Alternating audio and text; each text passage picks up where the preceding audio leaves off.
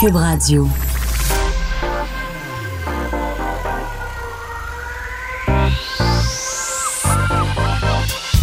Même l'été, le midi, faut rester informé. de 11 à 13, avec Vincent Dessureau et Joanny Gontier. Cube Radio. Il est déjà jeudi, bonne fin d'avant-midi. Salut Joanie. Salut Vincent. Comment ça va? Ça va très bien, toi? Euh, oui, très bien. Il fait beau encore. Oui, puis sais-tu quoi? Pour la première fois depuis assez longtemps, j'ai super bien dormi hier. Ah même que j'avais un petit frisson.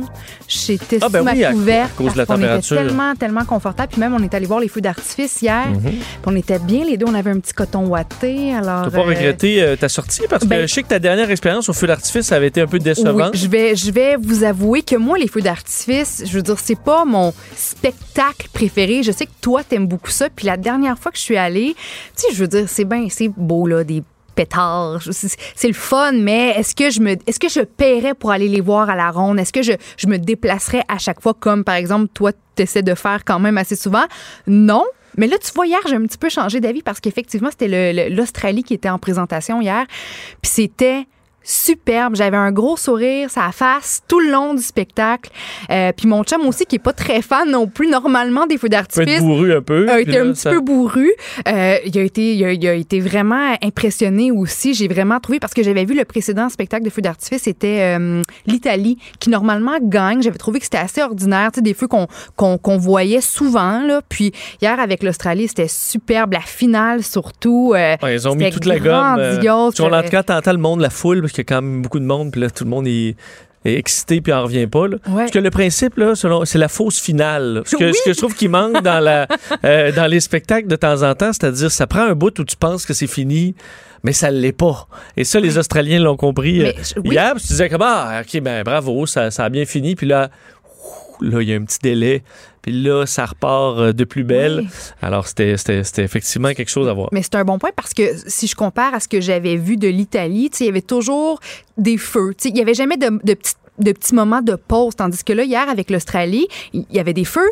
On avait une pause, on se demandait, bon, est-ce que c'est déjà terminé? Puis là, ce ne l'était pas, évidemment, parce que c'est quand même un spectacle d'une demi-heure. Puis là, whoop, il reprenait. J'ai apprécié le fait qu'on ait des petites pauses parce que ça rend, après ça, la, la prochaine séquence de feu encore plus grandiose. Puis j'ai jamais vu, mais je pense que tu le disais toi aussi, tu jamais vu une finale comme ça. Puis tu es un fan des feux d'artifice, t'en, t'en vois beaucoup. Puis hier, la finale de l'Australie euh, euh, à l'international de- des feux euh, était, Et- était magique. Et ça commence dans le, à Québec aussi, les feux au-dessus du fleuve. Alors, c'est la, c'est la, c'est la saison qui, Ouais. qui bat son plein. Alors, faut en profiter. Euh, parlant d'été, euh, on disait il y a quelques semaines à peine que l'Europe était dans une vague de chaleur. Ben, c'est revenu de plus belle euh, au point où euh, Paris vient de battre son record absolu de chaleur euh, dans les dernières heures à 41 degrés. Euh, ce qui est intéressant, ben, en fait, c'est une bonne, euh, une bonne nouvelle, c'est que c'est peu humide à Paris parce que le 41, là, c'est 41 degrés sans l'humidex. Ouais.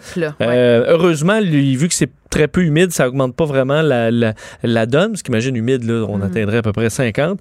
Alors, c'est 41, devrait atteindre 42 peut-être au maximum. C'est le record euh, historique de chaleur qui datait de plus de 70 ans. Alors, c'est quand même assez, euh, assez intense ce qui se passe dans, dans le secteur. Évidemment, c'est une situation d'urgence dans bien des cas. Euh, même chose dans plusieurs pays. Vous voyez- Je voyais en- aux Pays-Bas, en Allemagne, en. Autriche. 41,7 hier aux Pays-Bas, c'est la température la plus élevée jamais enregistrée. En Autriche, mercredi, il y a un petit garçon de 3 ans qui est mort de déshydratation. Il a été retrouvé dans la voiture, une voiture garée à la ferme familiale. C'était ses grands-parents qui le gardaient. Les grands-parents étaient pas au courant qu'il était dans la voiture. Ils l'ont pas Le oublié là, c'est le non, petit non, garçon là, qui est est rentré allé- dans l'auto qui s'est exactement. coincé là. Puis il s'est endormi, puis ils l'ont retrouvé mort. On dit même que en France, dans les zones humides où il y a des étangs, mais les poissons meurent parce que, un, il y a eu pas beaucoup de pluie. Deuxièmement, c'est la canicule. La température de l'eau devient trop chaude. Euh, il manque d'eau dans les bassins aussi. On disait que les poissons deviennent littéralement asphyxiés. ouais, ouais, alors c'est vraiment une situation. Mais là, on prévoit des températures pas mal plus fraîches au cours de la fin de semaine, mais c'est quelque chose de ce côté. Puis il y a tellement de touristes aussi qui visitent ces, ces pays Ah, ça, pendant la pénible quand saison même. estivale. Tu Ceux tu qui ont eu la chance d'aller en Europe, tu promener. sais que quand il fait chaud, ça devient à la limite pas le fun. J'imagine en Italie, là, où c'est des petites allées euh, coincées en pierre euh, qui respirent pas. Aller, admettons, à Venise, là, ces temps-ci, ça doit pas être si le fun. tu sais, je veux dire, ça coûte cher ces vacances-là. T'as pas envie de faire de la chambre d'hôtel. T'as envie de te Non, promener, puis de visiter, puis de voir des, Prends des trois douches dans ta paysages. journée parce que tu viens dégueulasse après euh, Ouais, une demi-heure. c'est- Euh. D'ailleurs, je vois qu'à Vienne, l'archidiocèse a invité les, euh, les citoyens à, à- à faire une pause fraîcheur et silence Hmm? dans ces lieux de culte, qui Ah. restent souvent, par exemple, des cathédrales. là, ça reste quand même tempéré longtemps. Alors, tu pouvais aller t'y rafraîchir en silence, par contre. Alors, rafraîchis-toi, mais Parle la pas. marmaille, euh, zip, zip. là, on n'est pas dans un- une pataugeoire. Alors, ben, au moins, c'est bien de pouvoir. Ben, souvent, il faut dire qu'en Europe, les portes sont ouvertes dans les, ce genre de lieux de culte. Mais bon, l'invitation a été lancée là-bas pour aller se rafraîchir un peu.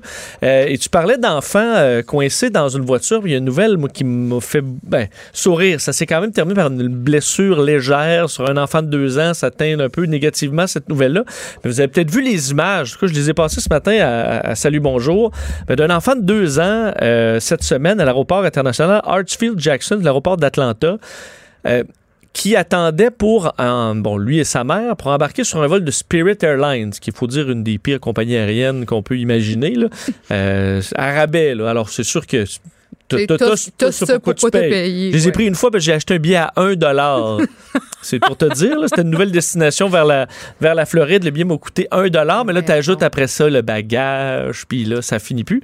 Mais euh, ça a été, moi, mon plus long vol à vie, c'est un vol de deux heures et demie avec Spirit, tellement que ça avait été Ça pénible. Ça s'est peut-être amélioré euh, de- depuis. là, J'en garde peut-être juste un- une, une mauvaise idée. Mais donc, Spirit, pendant que maman est en train de d'imprimer ses billets, sais, quand même concentré à rentrer la petite paperasse. Le petit garçon de deux ans s'est juste déplacé, plutôt dans un aéroport du- quand même de une relative sécurité. Euh, il s'est rendu sur le carrousel à bagages où les bagages partent pour euh, ne pas revenir. C'est ça. Pas le carrousel où les bagages reviennent après, là, le partent, carrousel là. où ils partent. Vers le tarmac. Et là, euh, les, euh, il est parti. Il est parti dans le système. Euh, rapidement, il y a un employé qui, qui- qui l'a vu, qui a essayé d'arrêter la patente. Ça n'a pas marché. Ensuite, la mère a essayé de- d'embarquer sur le, le tapis. Et là, c'est des agents de sécurité qui l'ont empêché. Et là, ensuite, parce que tu dis, il y a un bouton qui permet d'arrêter ça au complet, puis il va être juste à côté. Mais non, il est parti. Parce que tu, tu peux juste arrêter une petite section dans laquelle il n'était plus. Une fois que la chaîne est partie, tu peux pas. Ben, je suppose que tu dois arrêter chaque section, mais là, lui, il, c'est pas, il est parti là, dans le, le convoyeur. Alors, il, a, il s'est promené comme pendant cinq minutes Wow. d'un et à passant à travers tous les scanners à bagages, euh, de l'équipement quand même. Je sais pas s'il a pris une bonne dose de, de rayon X, là, mais euh, il tu le vois passer sur des caméras de surveillance dans toutes sortes de systèmes, un petit tunnel. Il ressort, il est il est calme, il est capote? Non, il a l'air assez calme, mais en même temps, de ce donc. qu'on comprend, il s'est cassé la main. Alors, euh, c'est là qu'il y a une blessure un peu moins drôle. Et ensuite, les bagages arrivent dans une zone où il y a des agents qui vont passer les bagages pour des vérifications. Et c'est eux autres qui voient, là, c'est des valises, des valises, des valises. Oh, un Un enfant! Alors, ils l'ont juste pris pour s'en occuper.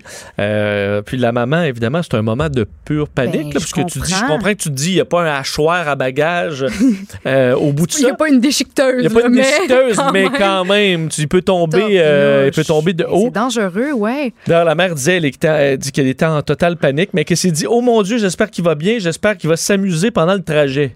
Euh, Euh, je- ce, serait pas le genre de Ben, commentaire que plus. j'aurais émis. moi non plus. J'aurais demandé à, à l'aéroport qu'on revoie peut-être le système de sécurité pour pas que ce soit des séquences qu'on puisse arrêter, mais bien l'espèce de manège tourniquet au complet. Ça, c'est juste mon opinion. Mais d'ailleurs, il y a eu une Mais enquête ouverte, mais on dit que Spirit a, euh, a- respecté la procédure correcte. Alors, ils sont pas nécessairement dans le tort, mais ça veut pas dire qu'on peut pas améliorer euh, Mais les choses dans le futur. Ça me fait penser à mon espèce de peur que j'avais jeune quand venait le temps d'aller récupérer les valises sur, euh, sur Le convoyeur, ou le- convoyeur. Je, je- je stressais pour mes parents parce que c'était vraiment une crainte. J'avais peur qu'en essayant de prendre la valise, que là, euh, que mon père ou ma mère partent avec, avec la valise, puis bon, qui, qui rentre ça tourne en dans- rond? Oui, je te jure sur, sur ma vie, c'était une peur que j'avais de pas pouvoir sortir ma valise, d'être pognée dedans, puis partir, puis fait que tu sais, je stressais là, ma, pa, puis j'avais vraiment peur dit que de ça tourne en rond? ben, ben non, il y a personne là, qui m'a rassuré. Il y a personne qui m'a rassuré. Après ça, j'ai juste réalisé que, garde, tu vas juste tourner j'ai eu un lâcher prise, puis il arrivera ce qui arrivera, puis garde. De toute façon, euh, évidemment, quand t'attends, c'est toujours, c'est toujours la dernière valise, ou du moins dans les dix dernières, Ouais. juste pour te toujours te mettre le doute, ah, ça y est. Est-ce que j'ai mes- est-ce que Euh, j'aurai mes je bagages ou pas? Ça te laisse toujours assez de temps pour, euh, pour émettre, un, émettre un doute. Euh, Joanie, euh, ben, beaucoup de familles dans leur période de vacances actuellement, là, un des endroits les plus prisés, ça doit être le village euh, vacances Valcartier. Exactement. Euh, un coin qui est évidemment très, très populaire pendant, pendant l'été. Ouais. Et en ce moment, il y a non seulement il y a des vacanciers qui s'amusent, mais il y a aussi une production euh, ben, cinématographique. C'est une série, C'est mais une vraiment série. historique parce que c'est- c'était impressionnant la quantité de moyens qu'on déploie dans ce coin-là. C'est une méga production américaine. Puis euh, c'est un village au complet qui a été bâti de toutes pièces, un village du 17e siècle qui a été recréé au grand complet en plein milieu de la forêt de Stoneham. Mais le tournage va aussi euh, se dérouler, euh, euh, bon oui, dans le village euh, Valcartier, Château-Richer, Petite-Rivière, Saint-François. Alors euh, c'est vraiment une Mais des immense... glissades d'eau, c'est un peu Non, anachronique. c'est ça, aussi. pas, pas les glissades d'eau, mais ça va. ah, C'est normalement quand il y a des productions ou quand on voit Québec dans, dans les films, c'est toujours le, vi- le vieux Québec qu'on voit. Alors là, c'est vraiment euh, d'autres secteurs. C'est une super de bonne nouvelle. Puis ça, on prévoit que les retombées euh, reliées à cette méga production là soient soient vraiment énormes. Alors, euh, c'est une, une série américaine qui s'appelle Bark Skins, qui est une adaptation du roman de l'américaine Annie Proulx, euh, qui a fait Brokeback, qui a écrit Brokeback Mountain. Puis ça raconte la conquête de la Nouvelle-France par des personnages qui vont tenter de survivre dans les régions sauvages de l'Amérique du Nord. Puis c'est pour être le plus authentique possible que la production a, dé- a décidé de faire ça en pleine forêt dans le coin de, Stoneham. Puis Elwood Reed, qui est le scénariste, a travaillé avec plusieurs historiens, euh, des membres de- des communautés autochtones aussi pour tenter de reproduire le plus fidèlement possible la période historique. Puis les premières images ont été euh, dévoilées hier. Alors, il y a vraiment là, des, euh, des- un village grandeur humaine avec chapelle, un couvent, des maisons. Ils ont Ça, ils pas juste fait des, petits, des petites moitiés Des de maisons, non, euh, des petits décors. Ont- C'est vraiment un village au, complet. Exactement, au beau milieu de la forêt. Ils ont même recréé un jardin. On- ils ont fait pousser des, des vrais légumes. Alors, c'est une série qui va être diffusée dans 172 pays et euh, traduite en 43 langues. Ça devrait euh, vraiment créer là, des, des retombées inestimables pour la région de Québec. On parle pas encore de, de, de, pas de Pour des chiffres. touristes ou? Ben, en fait, c'est sûr que ça. tu, ben, tu ça vois peut- juste du- de la forêt, là. Ben oui, mais mais Ouais, mais une belle forêt. mais bon, on, on parle pas encore de, de, de, de, de, de- de chiffres, mais euh, du côté de, Québec, c'est ce qu'on dit que d'avoir une grosse production comme ça qui qui, qui, qui, qui, qui force les gens à venir ou qui, am- tu sais, les- les- juste l'équipe de travail est énorme. Là. Il y a plus de 300 C'est des grosses personnes. équipes qui bookent toutes les, euh, les chambres d'hôtel du coin. Ben c'est ça. Fait qu'on parle de retombées, euh, de, de, retom- de retombées majeures. Euh, puis euh, les costumes de l'époque aussi ont été fabriqués à la main au Québec par une par une, artisane québécoise. Les acteurs principaux de la série, David Thewlis, Soulif. un gars qu'on euh, connaît, qu'on connaît encore peu. Ben, le- il a incarné le professeur Lupin dans Harry Potter. Puis Ah, aussi une actrice oscarisée, Marsha Gay Harden. Puis plein de Québécois aussi vont faire partie de la distribution. Euh, il y a l'acteur aussi qui a un rôle un petit peu plus majeur, l'acteur québécois Sylvain Massé. C'est une série qui est produite par Fox, qui sera diffusée sur la chaîne National Geographic en 2020. Puis on prévoit euh, cinq saisons. Donc c'est Déjà cinq saisons? Ouais. Donc, pense à toute l'équipe ben, d'acteurs, l'équipe euh, qui travaille là-bas sur les lieux, euh, qui, qui, qui va Ben, devoir des figurants, rester. juste pour des- les, ben, des comédiens euh, Oui, c'est ça. du, du coin aussi qui doivent quand même euh, avoir du travail dans ce temps-ci. Exactement. Donc, c'est- je trouve ça super Ouais. comme, comme Parce que c'est impressionnant, les, ces productions-là. J'ai une, une, euh, une membre de ma famille qui avait une auberge qui a reçu l'an dernier une équipe, quelques personnes, tu sais, des extras que- qui travaillent sur un plateau de tournage pas loin dans la région, mais où tous les hôtels sont bookés. Et euh, eux faisaient du, du montage. Mm. La quantité, là, ils font juste envoyer là, 15 ordi neufs, là, ça arrive, là, les gros Mac là, dans leur boîte, c'est flambant neuf, ils déballent tout ça. Il y en a un qui brise, on en prend un autre, il n'y a pas de problème.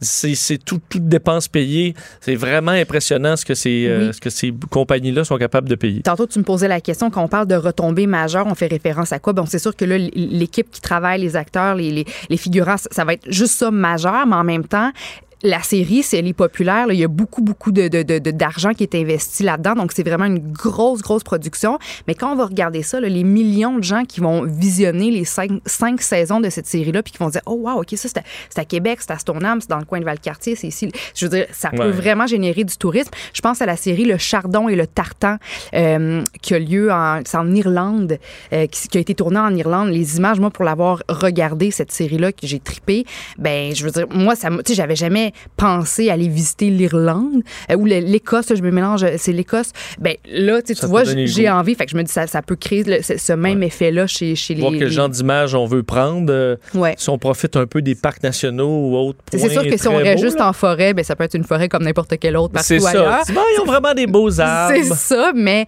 si on est capable de faire rayonner un peu notre, notre belle, euh, notre belle région, notre belle province via cette série-là, ben tant mieux pour nous autres. Euh, on passe de la ben, géographie à la géolocalisation, une Oui. nouvelle qu'on voulait euh, faire depuis quelques jours Oui, et qu'on n'avait pas eu le temps, mais là, on en parle. parce que c'est une nouvelle façon de faire des, des campagnes de sensibilisation pour protéger l'environnement, pour protéger la, la nature. Puis on passe par les médias sociaux. C'est le Fonds mondial pour la nature qu'on connaît souvent aussi en anglais, le World Wide Wild Fun, qui a créé une géolocalisation fictive afin que les touristes révèlent pas sur Instagram leur position exacte quand ils se trouvent dans un paysage naturel. Fait que si tu es au, au flanc de montagne ou sur le bord d'une rivière, ben on te demande de pas réellement entrer l'endroit exact où tu te trouves parce qu'on veut éviter l'arrivée du tourisme de masse puis la pollution qui est reliée à ça. Donc, ce qu'on vous demande de faire, plutôt que de, de partager exactement l'endroit où tu te trouves, quand va venir le temps de te géolocaliser, tu peux choisir la mention I protect nature. Puis ça, ça va te localiser automatiquement au siège du Fonds mondial pour la nature qui est situé euh, en, en, Fait que en là, toi, France. tu te donnes le droit d'aller visiter des places, mais tu dis là, les autres, euh, eux autres, ils peuvent pas Ben- parce que les autres, c'est du tourisme de masse, qui contrairement à moi, qui est là pour de bonnes raisons. Mais on comprend que, bon, il y, y a plusieurs montagnes où tu peux faire des randonnées, il y a des lacs, il y a des rivières qui sont évidemment des attraits touristiques, mais c'est juste que c'est pas des autobus qui débarquent avec des centaines de touristes. Puis quand qui dit touriste dit ben bouteille d'eau, puis sac en plastique, puis collation, puis ça peut créer plein de problèmes, ça peut euh, euh, ça peut générer des ça peut miner la biodiversité. Donc on on n'empêche pas les on, on veut tu que les touristes continuent d'y aller. rien, là. On veut juste oui non mais tu sais parce que là, tu veux juste te rendre intéressant en montrant que tu as trouvé une belle Ben petite non, mais, là, tu puis une chute, mais là, tu veux dire montrer que, ah, mais moi, je. non mais Vincent For si tu nature. vas si tu vas je quelque dis part pas pour la nature. si tu vas en Italie ou à quelque part dans le monde, puis tu te retrouves euh, tu sais, devant ce paysage magnifique, un lac bleu, puis tu as des rochers autour, évidemment que tu vas vouloir prendre une photo. Peut-être que toi, étant toi, tu vas pas nécessairement la partager sur Instagram. Ouais. Moi, l'inverse, je partagerais définitivement ça sur Instagram. Mais là, plutôt que de dire que je suis à- au lac Bibi Didi Didi en Italie, Donne-moi une place plein d'Instagrammeurs, faut que tu me dises c'est où pour que j'y aille pas? ben oui, mais mais c'est pas des Au c'est pas des lieux. c'est important c'est de savoir où vous qui- allez. C'est pas des lieux qui qui sont ultra populaires encore auprès Non, des, des, des Instagrammeurs. C'est juste qu'on veut pour protéger la biodiversité puis pour protéger ces lieux naturels, puis garder oui un petit roulement de tourisme, mais rien de trop majeur, pas de, de groupe immense de touristes qui qui, qui peut générer d'autres 40 problèmes par la suite. là, dans le lagon, euh, ça. c'est moins Fait top. On vous demande d'y aller. Prenez-les vos photos de- du beau lagon, lac bleu, montagne, machin chouette, patente.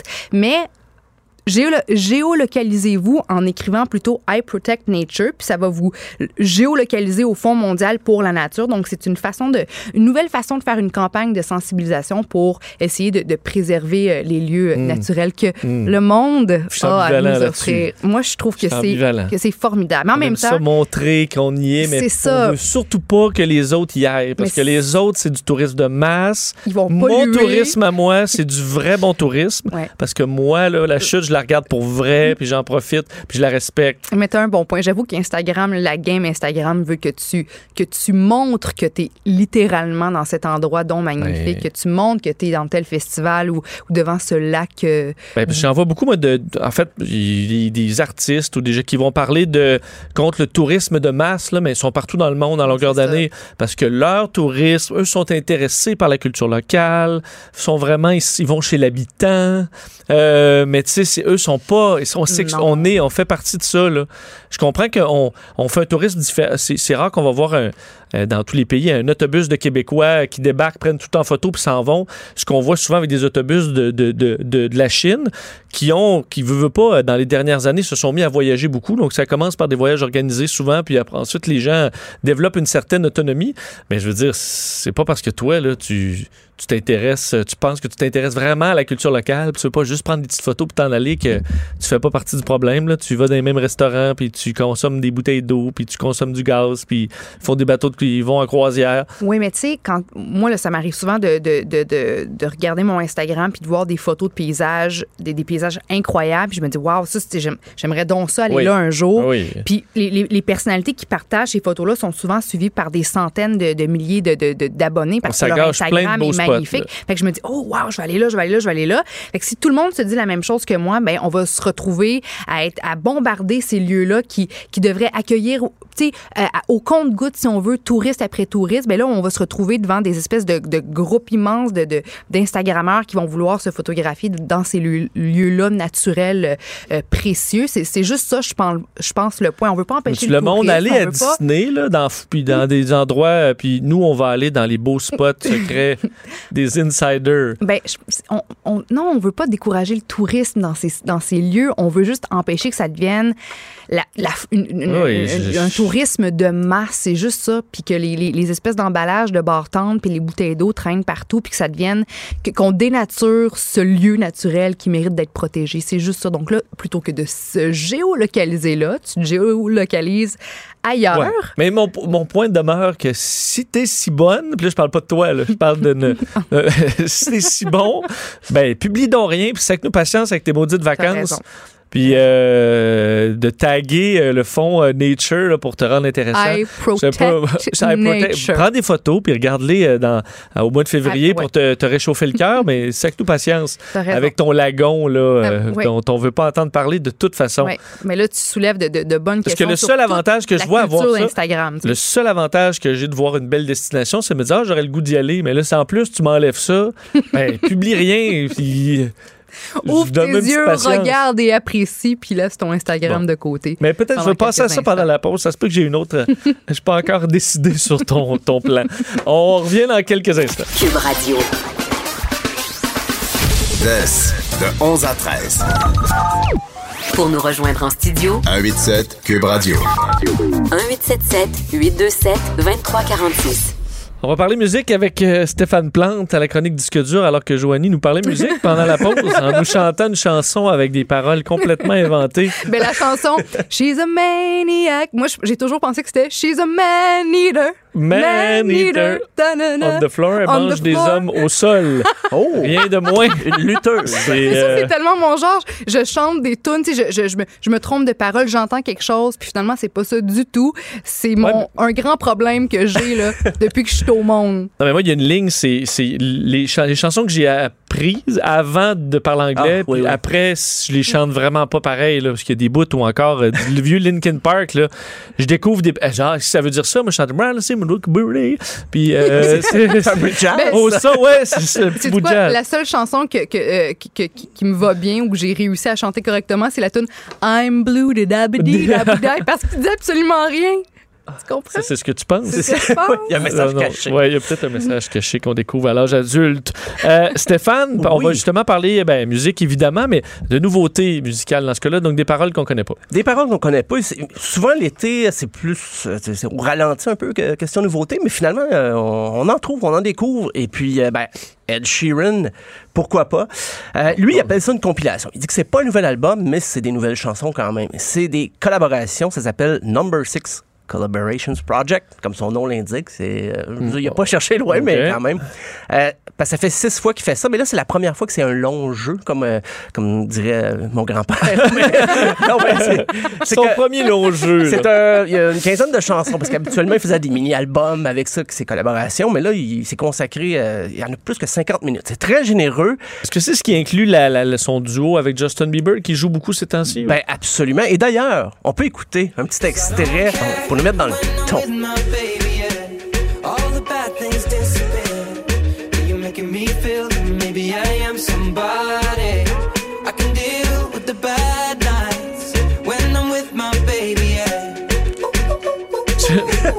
Moi, je pas- je capote pas sur ce. ce- Je, ouais, je dois dire, euh, moi-même, quand j'ai vu I Don't Care, je me suis demandé s'il reprenait Jérémy Gabriel ou quelque chose. Ah. Mais non, c'était pas ça. C'est vrai, c'était le nom de sa chanson. hein. Euh, oui, sa, sa chanson. C'est vrai. Euh, mais il y, a- il y a des pièces quand même qui sonnent très Ed Sheeran parce que si vous avez aimé les balades acoustiques, c'est peut-être pas là-dessus que vous allez les retrouver, mais il y a quand même une pièce, Best Part of Me, qui est un peu plus balade, mais le reste, c'est beaucoup de collaborations.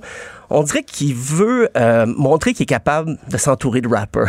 c'est un peu, je flaire un petit opportunisme. Euh, sur l'album, il y a Cardi B, Chance the Rapper, Stormzy, Eminem, 50 Cent. Il y en a du monde. Il y a Parce des collaborations. trop un désir peut-être d'avoir l'air euh, Ben, j'ai l'impression cool qu'il va avoir puis l'air pouvoir faire n'importe quoi. cool parce que maintenant le rap domine euh, la musique pop là, dans les, euh, les ventes d'albums, les remises de prix. J'ai un peu l'impression qu'il veut euh, Est-ce que c'est un. Parce que je sais, il, il jouait quand même dans plusieurs styles, puis ça, je, je suis pas contre ça. non non qui du s'amusent, des gens de comme, quoi, un talent fou quand même. là. Mais est-ce que ce mariage est heureux? là? Ben c'est tellement réussi. Mais j'ai regardé la liste des, crédits sur l'album. Il y a tellement d'auteurs qui ont participé. Il est entouré d'une équipe. C'est je dirais presque c'est manufacturé. Ça sonne impeccable. Il n'y a pas de d'anicroche rien. Mais on dirait que c'est quasiment trop parfait par moment. Là, je veux dire Quelqu'un disait sur euh, Art Music Guide, disait c'est pas un album, c'est une playlist.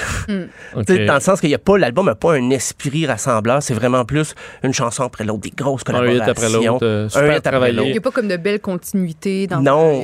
un thème qu'on retrouve. C'est ça, il n'y a pas une unité, c'est vraiment une pièce garochée une après l'autre. Ben, ce qu'on a entendu en I Don't Care, c'est peut-être la plus pop, là, elle est vraiment, vraiment pop.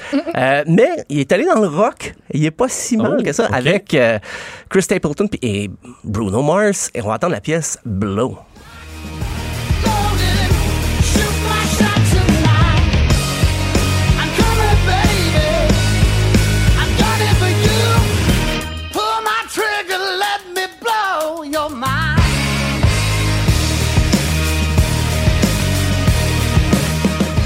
Que Sheeran mon- embarque un petit peu plus. ben, Ah, ben, c'est pas lui qui domine là, dans la pièce, je te dirais. Ça, Moi, je moins, moi, c'est j'aime moins plus. mon genre, oui, mais Il finit l'album avec en ça. voiture, là. Mais ce qui est, Dans ta vieille décapotable. C'est ça. Ça sonne très. euh, très rock. le, le- le riff, il sonne un peu comme j'ai vu de Niagara, une vieille chanson, là, mais puis des fois ça sonne Led Zeppelin dans la prise de son, mais ça arrive à la fin de l'album. C'est quasiment une petite surprise. Je me dis ah ben ok, elle, euh, elle est capable de se, de se promener dans les genres, c'est tant mieux, mais comme je dis, c'est plus que 50 minutes, ça a été tout de suite numéro 1 Billboard quand c'est sorti. Donc euh, voilà. mais il écrit beaucoup, Ed, pour, pour, pour une panoplie Oui, d'artistes qui font de, de, de, de genres musicaux Très variés. varié. Oui, oui, oui. j'imagine qu'après ça, c'est facile pour lui de dire, bah, c'est quoi, je vais, me- je vais collaborer avec toi, puis toi, puis toi, puis toi. Puis, tu sais, Oh, il oui. doit pas travailler très, très fort pour réussir à, Puis- à collaborer avec tout le monde. Sheeran t'appelle aussi. euh, peu beurre. importe qui, euh, tu fais ouais, ben quand même, il y a de l'argent à faire. Ouais, on va aller prendre un café avant. Ah, Mais- oui, oui, oui. Euh, sinon, j'en parlais hier. Sum 41, nouvel album. Euh, je sais pas si c'est l'album. Je crois pas que c'est l'album qui va les remettre à l'avant-plan. là. C'est. C'est- du Sum 41 dans toutes les explorations. Tu sais, son métal, c'est des tripeux métal, même si on les, on les con- connaît plus dans le pop-punk. euh, mais euh, ça sonne des fois un peu comme... Tu parlais de Linkin Park. Des fois, ça me rappelle un peu même du Ouais. Muse. Euh, on va écouter l'extrait Turning Away. C'est la pièce qui commence l'album. Et c'est probablement... le- on essaie d'aller chercher du monde des années 90, des fans des années 90 avec ça.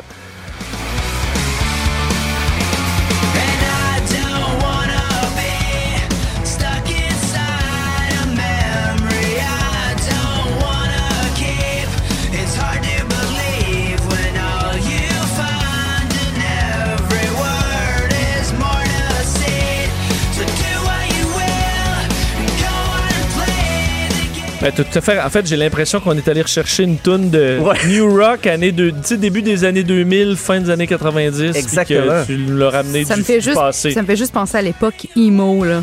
Tu sais, les cheveux longs, le- la petite Des- ligne noire. Ben, il se laisse aller euh, un peu, justement, dans d'autres pièces aussi. Il, il crie quand même beaucoup sur certaines pièces parce que j'ai l'impression que comme le groupe n'a pas le même euh, following, euh, pas la même euh, autant de fans qu'avant, ils se permettent un petit peu plus. C'est ce que c'est un, un des points positifs de l'album, c'est qu'ils se permettent un peu plus de déconner des fois là dans euh, mais pas tant au niveau des paroles aux paroles les paroles sont sérieuses par moment ben on- ça prenait une tonne anti-Trump on l'a Ah, OK.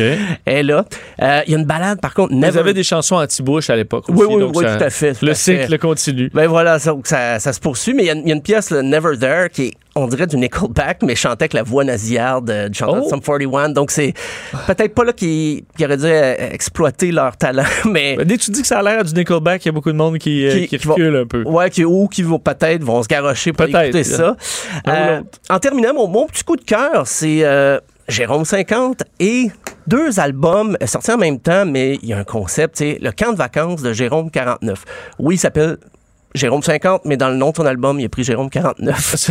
Ah, Euh, ben, connaissant, l'humour euh, de, de Jérôme 50, il n'y en est pas à une absurdité près. là. Il s'amuse beaucoup avec ça. Est-ce que tu le 50, ça vient de où? Euh, pas trop, non, hein? J'avoue, je pensais que c'était le nom de son père. Puis... Non, non, c'est pas.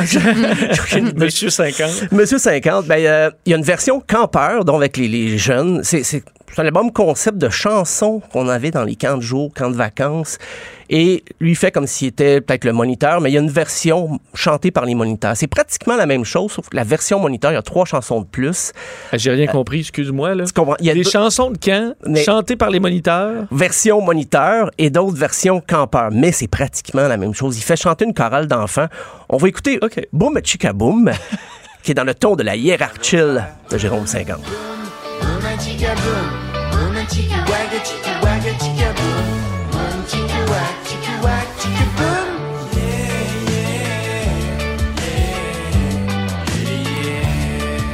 J'avoue que pour quelqu'un qui a des beaux souvenirs de camp, Oui, c'est.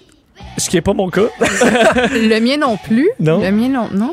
Ben, Mais, c'est pas mauvais. C'est pas non, ça mauvais. ça bien. fait estival, je trouve. Ça fait Oui. bière, barbecue. je on- suis étonné que ça n'ait pas sorti avant. Ça a sorti comme. ils font le clown Samuel ou euh, des- Le- non, il y, a, il y a des incontournables qui sont pas là, mais euh, ils changent les paroles là, quand même beaucoup. Des fois, ils adaptent ça avec euh, à la sauce actuelle. Il y a des références à, à l'actualité, ben, à Trump encore une fois, mais c'est plus une blague en passant. C'est, mais il y a- il y, a des pièces comme Si tu aimes le chauffeur et euh, tout ça, des chansons. Moi, j'allais pas dans les camps quand j'étais jeune, mais j'ai été moniteur plus tard et j'aimais pas les chansons. De je J'aimais pas ça. donc. Et, mais là-dedans, dans cet arrangement-là, un peu euh, dépouillé, il y a- c'est un multi-instrumentiste. hein. Jérôme 50, il fait tout lui-même, il y a, il y a ça la réalisation. Mais c'est sympathique. Et puis, il nous parle des fois de, de Corée du Nord, de la mosquée de Québec, mais dans des chansons pour enfants. Et il fait chanter des choses aux enfants. Je me disais, est-ce qu'il leur fait chanter des choses épouvantables? Ouais. Non, il se garde une petite gêne. Les enfants Mais sont... euh, quoi? J'ai aimé l'exemple que tu nous as partagé. Ça me réconcilie avec la musique de Kanjo. Moi, j'ai été monitrice aussi. Oui, oui. Puis le jeudi, on avait des sorties. Puis dans l'autobus, c'était le moment où on chantait les tunes de Kanjo. Puis à la fin, il y avait comme une espèce de concours. Puis j'ai été votée la moins enthousiaste dans Fait qu'il y a l'autobus. le prix de la moins Parce que, tu sais, les, non, mais les, les moniteurs là, sont vraiment intenses. Puis à la fin, ils ont créé une espèce d'album de finissant de Kanjo, Ah, au même oui. titre que les albums de finissant au secondaire. Fait que, mettons, la, la plus drôle, le plus, euh, le plus beau, le plus tout ça, là, mais juste pour les moniteurs. Puis moi, j'ai été votée la moins enthousiaste dans l'autobus. Euh, tu sais, j'étais- vraiment assis, je faisais la baboune. J'ai détesté ça. là. J'ai j'ai vraiment pas aimé mon expérience. La si la seule famille. là. Non, non, non, non, non. Le- pour ça. Oui, c'est ça. Ben, toutes sortes de chansons. Ne serait-ce que pour se réconcilier avec ce, ce répertoire-là, je pense que c'est- c'est bien choisi. La seule crainte, j'espère que les gens vont pas juste associer Jérôme 50 à ces chansons-là. S'il y a des gens qui le découvrent avec ça, j'espère qu'ils vont être capables de- de- d'aimer ses chansons après parce que c'est un, un jeune homme très talentueux. Puis, mais les adaptations qu'il qui fait de ces pièces-là sont, sont vraiment, c'est unique. C'est c'est colique des fois, mais C'est original. il déconne. Là. Écoute Il- ça à la limite sur le bord du feu euh, Ben oui. avec des, les amis avec qui t'allais au camp. Ben en oui, c'est ça. C'est rafraîchissant. là. C'est très drôle. Puis des fois, ça surprend d'écouter les paroles. Puis après une, une coupe d'écoute, je découvrais encore des subtilités les paroles qui avaient un petit Ouais. gag glissé là sur des. Ben, il vient de Québec aussi, donc il y a beaucoup de références à la banlieue de Québec avec. euh, Puis je parlais de la mosquée justement. Fait que des fois, il, il va aborder un sujet grave, mais Il va l'alléger un peu. il va l'alléger avec des chansons pour enfants. Ouais, donc ouais, c'est ouais. un, c'est un défi euh, ben, très bien relevé par euh, Jérôme c'est- c'est 50. c'est créatif. Ouais. Très créatif. Très belle découverte. Merci Ouais. beaucoup, Stéphane. Merci à vous On deux. se reparle demain? On se reparle demain. Jusqu'à 13. Vous écoutez DES de 11 à 13 avec Vincent Dessureau et Joanny Gontier. Euh, hier, euh, nouvelle qui était. euh, en fait, il faut, faut quand même avoir un- toujours un, regard assez sérieux sur les nouvelles qui sortent en pleine vacances de la construction, hein, parce que des fois, c'est euh, c'est voulu ainsi, euh, alors que beaucoup de gens ben, ne regardent pas l'actualité, perdent un peu le fil. Euh, on est là d'ailleurs pour euh, les, les- les éplucher pour vous. Et la nouvelle hier, euh, le, concernant la décision du ministre Lionel Carman d'interdire la vente au Québec euh, des euh, produits, en fait, de certains produits mangeables euh, au, au cannabis. Donc, les produits qui vont finalement arriver, qui devaient arriver sur les tablettes euh, à l'automne prochain, enfin au mois de, décembre prochain finalement, ben, ce sera interdit euh, alors qu'ils seront légalisés par Ottawa. Alors, ce que dit le ministre Carman euh, dans ce dossier-là, c'est que les délégués de- à la santé et aux services sociaux jugent euh, que, bon, insuffisantes les mesures annoncées il y a plus d'un mois par le gouvernement fédéral en vue de la légalisation prochaine des produits comestibles, du cannabis et autres produits, euh, souhaitent réduire la banalisation du cannabis.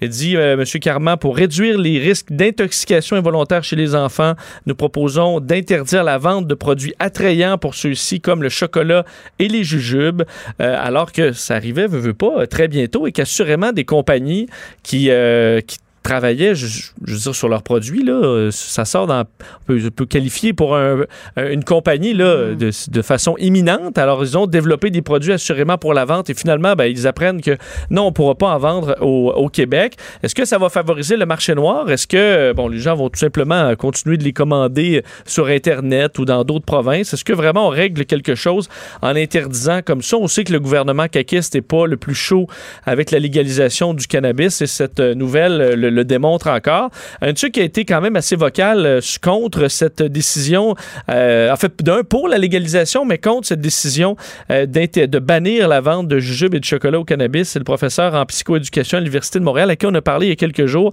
On lui reparle aujourd'hui, Jean-Sébastien Fallu. Monsieur Fallu, bonjour. Bonjour. Vous allez bien?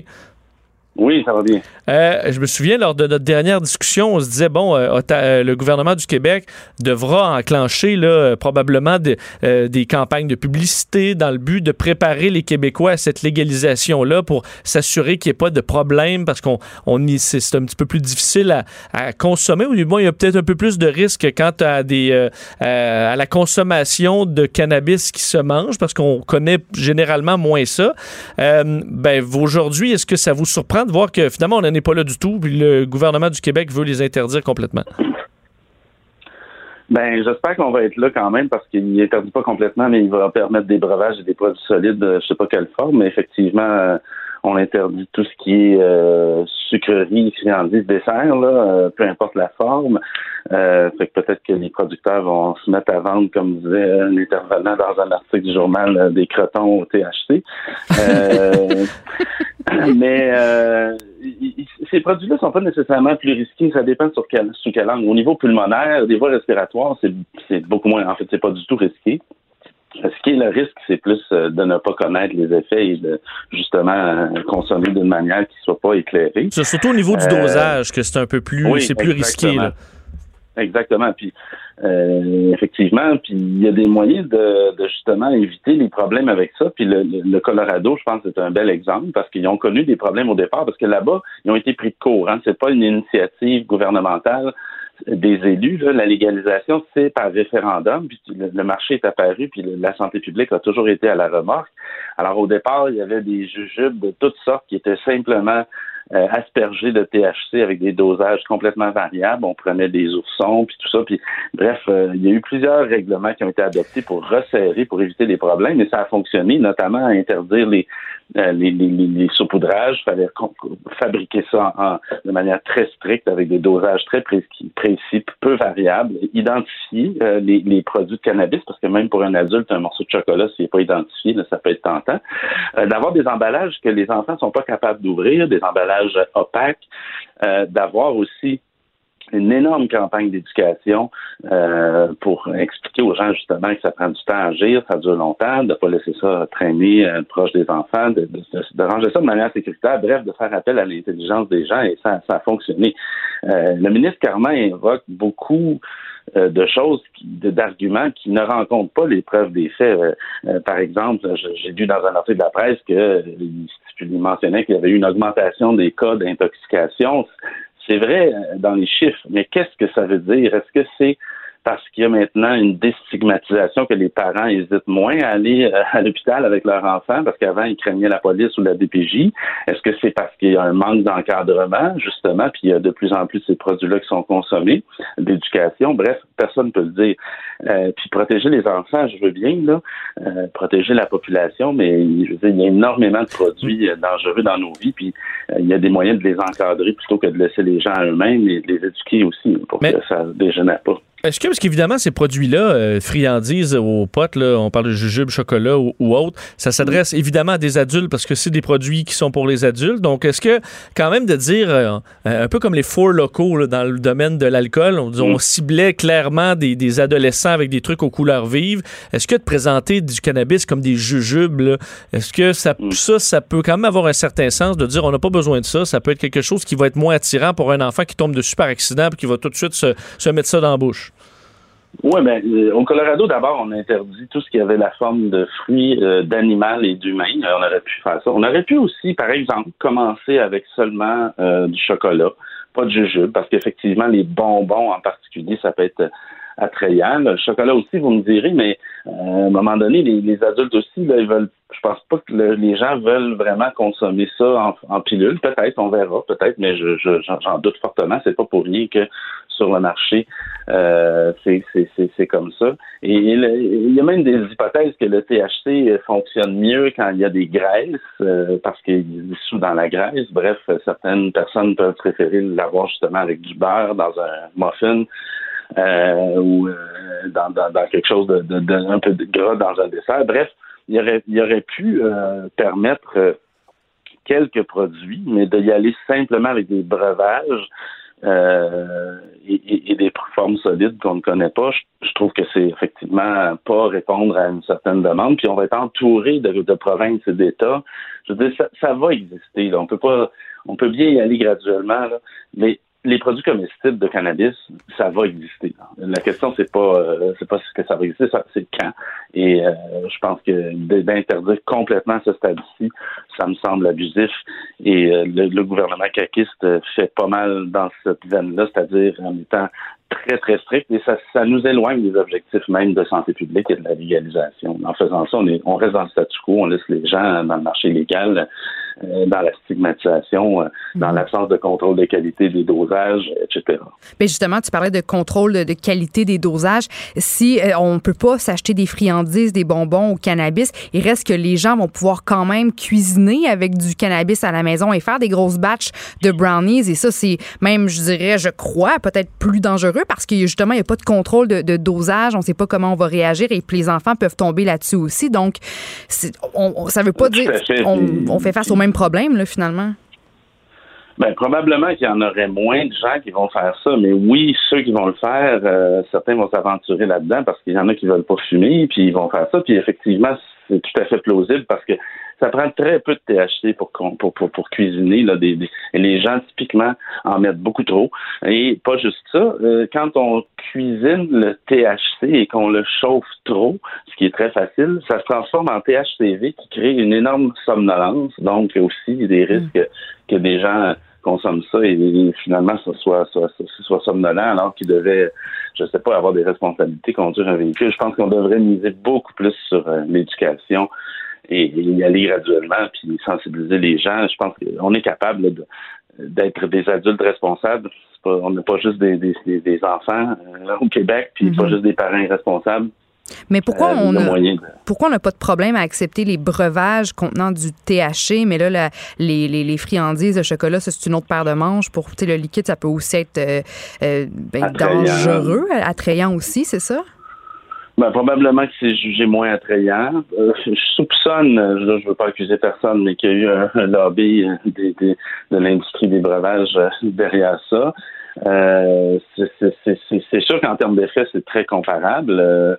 Euh, mais j'imagine qu'on pense que c'est plus apparenté à de l'alcool, donc c'est déjà usuel. Il y a moins de, de peut-être de banalisation. Puis je vais revenir sur cet élément-là de banalisation. Je pense qu'il faut nuancer. Je, je suis pas du tout d'avis qu'il faut rendre le cannabis anodin. Pas du tout. Au contraire, ce n'est pas un produit anodin. Par contre, euh, ni l'alcool euh, d'ailleurs. Euh, par contre, je pense que euh, il faut en venir à avoir une certaine normalisation, c'est-à-dire pas, normativité, pas qu'il faut consommer comme l'alcool, sinon on est stigmatisé, mais que l'existence de ces produits-là dans une société puis qu'il y a des personnes qui choisissent euh, de manière euh, euh, critique euh, par leur libre arbitre d'en consommer, ne devraient pas être euh, euh, puis être vus comme des mauvaises personnes. Euh, ça aide personne de faire ça. Puis je pense que dans ce sens-là, la, la banalisation, an- an- de rendre ça anodin, non, mais de rendre ça normal, oui, tout à fait. On suppose que, puis bon, évidemment, euh, l'intérêt des compagnies euh, passe quand même après la, la santé publique et autres, mais on, Oui. on- on présume que les, les nouvelles compagnies dans ce milieu-là, au Canada, au Québec, euh, ont, étaient déjà très avancées dans la conception de nouveaux produits qui, là, on vient d'apprendre qu'ils seront interdits. Alors, pour certains d'entre eux, ça doit être un, un coup dur. Ben, c'est certain, là. Puis comme vous le dites, euh, je veux dire, euh, moi, ma première préoccupation, c'est la santé publique, mais évidemment qu'il faut trouver un équilibre entre la santé publique puis euh, l'entreprise, puis entre la santé publique puis les libertés individuelles. Euh, et, et- et dans cet équilibre-là, je pense qu'il faut quand même penser au fait que euh, il y a un marché. Au Canada, on a légalisé le cannabis. Il y a un marché et ben voilà, le marché va être plus en santé euh, ailleurs et ici euh, on, on se prive quand même pour je le répète là c'est pas un argument premier mais ça en est un hein. Euh, si les gens sont pour aller acheter ailleurs au Canada euh, c'est, c'est- ça change pas grand chose au niveau de leur santé euh, et des risques mais ça change quelque chose au niveau de l'économie locale C'est bien clair. Jean-Sébastien Fallu, merci beaucoup. merci à vous au revoir. Euh, Jean-Sébastien Fallu, professeur en psychoéducation à l'Université de Montréal. Alors, sur cette, cette nouvelle, alors pour ceux qui attendaient leur jujube coloré, ben, vous en aurez pas euh, au Québec, à moins ben, d'utiliser d'autres moyens qui sont encore accessibles. Alors, c'est sûr que, euh, comme le disait notre invité, euh, c'est pas, euh, c'est- pas si ça va arriver, c'est quand. Et euh, en fait, puis c'est déjà le cas. Alors, euh, est-ce que ça va nous protéger de grand-chose là-dedans? Quoique, je suis pas contre, effectivement, ce qui ressemble à vraiment à des bonbons. Là, on est des adultes, là. Vous êtes pas, vous êtes capable de consommer du cannabis sans que ça ressemble à des, euh, à des, euh, des bonbons squish, là. Exactement. Ah, ou que ce soit en forme de grenouille euh, verte. alors, Ouais. quoi que tu peux faire des petits cacas de chien, là. Je sais pas si c'est plus. devrait juste faire des trucs en forme dégueulasse que les enfants Juste, vont. En brocoli, là. Un, un petit, un petit- non, mais juste un petit tube translucide, juste une gélatine. C'est l'idée, mais c'est vrai que l'idée de transformer ça en bonbons colorés, ça va attirer les jeunes, mais en même temps, parents exercer euh, euh, un contrôle, une surveillance. Je veux dire, vos petits bonbons de potes, cachez-les, mettez-les à Ouais, quelque part de, de, c'est ça, de secret à la limite là. C'est sûr que, tu sais, ça fouille euh, des enfants, puis à Ça euh, mais tu sais, je veux dire, il y a le- l'espèce d'armoire d'alcool. Puis, ben oui, les ados, des fois, vont jouer là-dedans, mais. Parce que de l'alcool, que- une bouteille de vodka, je pense que l'enfant très jeune, c'est. De toute façon, il va, il va sentir ça, puis Ça, ça va élever le cœur. Mais euh, petit bonbon, euh, petit bonbon sucré aux potes, euh, qu'il en mange huit, là. Ou un petit brownies. Ça commence à l'urgence assez vite. Mmh, ouais. Euh, on s'arrête quelques instants et c'est le buzz au retour. Vincent n'a pas choisi Joanny Gontier comme co-animatrice pour rien. Avec 28 000 abonnés Instagram, hey, ça fait 28 000 bonnes raisons d'écouter l'émission. De, de 11 à 13, avec Vincent Dessureau et Joanny Gontier. Cube Radio. Le buzz de Vincent Dessureau. On- Qu'est-ce qui. Non, tu non, me non, précises? Rien? OK, on est dans le buzz et euh, euh, une euh, nouvelle euh, qui. Ben, qui ben, fait une nouvelle. C'est dans les études euh, scientifiques qui, qui. Il y a toujours une étude qui est prête à vérifier à peu près n'importe quoi. Le Collège de Londres euh, qui s'est demandé est-ce que les rires en canne, ça fait vraiment rire le monde? Et est-ce que ça en rajoute sur une joke plate? Moi, ça m'énerve, en tout cas. Écouter une émission avec des rires en canne, là, Oui. change de poste. Que tu penses que ça t'influence pas sur- au niveau de la drôle. Non, je me dis, voyons, c'est qui eux autres? C'est pas drôle. Ils ils- ils rient sur de quoi qui est pas drôle. Ça me fâche, gars. Tu vois, je suis déjà agressive. Bon, tu vois, déjà agressif. Mais écoute, t'es pas comme la majorité parce que dans cette, ce- cette étude-là, qui n'est pas immense, on a pris 48 personnes neurotypiques on dit, et 24 personnes qui sont dans le spectre de l'autisme et ils leur ont fait, euh, ils leur ont donné des blagues, donc euh, toutes sortes de blagues, mais des blagues de papa, là. Donc, Mhm. vraiment des blagues qui ne se veulent pas hilarantes. Euh, et on en a évidemment utilisé sans, avec un blanc qui les suit, d'autres avec un, un rire en canne et d'autres avec un rire véritable. OK? Donc, de quelqu'un vraiment qui se peut plus. Et euh, ce qu'on se rend compte, c'est que dans tous les cas, euh, le rire en canne a un effet positif sur la blague. Pas jamais autant que le rire véritable. Véritable. Donc, évidemment, si, si ça arrive souvent, tu es avec quelqu'un qui a le rire facile. Moi, je suis pas le plus ricaneux, mais si tu as quelqu'un à côté de moi qui se bidonne, mais ça va euh, se transmettre. Ça te rend de bonne humeur. Ça, te- ouais, ou ça va te faire rire. Mais les rires en canne n'ont pas un effet aussi marqué, mais ils ont un effet quand même euh, qui, est, euh, qui est très très positif selon euh, le Collège de, de Londres. Euh, par contre, les, les neurotypiques, c'est le mot qu'on utilise, euh, sont beaucoup plus influencés que les, que les autistes. Eux qui le- ils vont trouver une blague drôle ou pas drôle, mais l'effet du rire en canne, et on dirait qu'eux sont capables de percevoir que c'est c'est de la merde euh, puis que c'est ajouté. Alors, une façon quand même, il a dit, les, les- les chercheurs voulaient pousser cette... Qu'est-ce qui se passe dans, le- le- dans les deux façons de penser, disons, qui mènent certains à trouver, à trouver une valeur ajoutée dans le rire en canne ou pas de, de, de, de- de- pas d'effet ajouté. J'ai peut-être une hypothèse. Oui. Tu sais, les gens, les humains, on aime ça faire partie de la gang. hein? On aime ça ressembler aux autres. Fait que si j'écoute une émission puis il y a des rires en canne, peut-être que peut-être que devant mon téléviseur, j'oublie que je me dis wow, OK, ben tout le monde trouve ça drôle, moi aussi je vais trouver ça drôle, même si à la base c'est peut-être pas quelque chose que je trouverais drôle, ben là parce que j'entends rire, je pense pas tout de suite ah, c'est des rires en canne, je me dis ben il y a des humains qui trouvent ça drôle, moi aussi. Je vais rire aussi. Tandis que les, les, gens qui, autistes, eux autres, ils s'en foutent bien raide de ce que les autres pensent, puis comment les autres agissent. Ils sont, fidèles à leur, à leur émotion. Dans, Ouais, effectivement, dans, ben- dans- dans un moment présent. C'est une très bonne analyse, euh, effectivement. Et d'ailleurs, on va faire le test. OK. Je vais faire le test avec toi parce qu'on a un rire en canne de, de près. D'ailleurs, on peut le tester, voir si ça fonctionne bien. Ah, voilà. Je vais faire une première joke de papa sans rire en canne, OK? Sans rire en Mais canne. là, je puis suis on- on verra s'il y a un effet, euh, un effet positif ou, ou non. Alors, la voici. Euh, pourquoi un chasseur, c'est parce qu'on rit déjà, pourquoi un chasseur amène-t-il son fusil aux toilettes? Je le sais pas. pour tirer la chasse?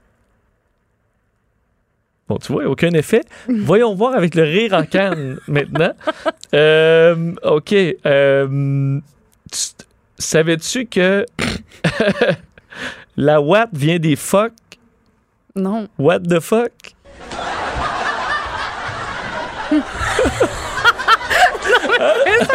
Là, c'est sûr que je t'avais un sourire niaiseux qui t'a déclenché. Non, mais ta, ta petite blagounette, euh, Oui. je veux dire, c'est, très mauvais, mais ça me plaît quand même. Mais, mais euh, Bon, Ouais, mais je, vais- je vais, je vais en essayer un autre. OK. OK? On va essayer sans, la, sans le, le, le, le, le- le rire en canne. Euh, c'est l'histoire d'un poil. Avant, il était bien. Maintenant, il est plus bien.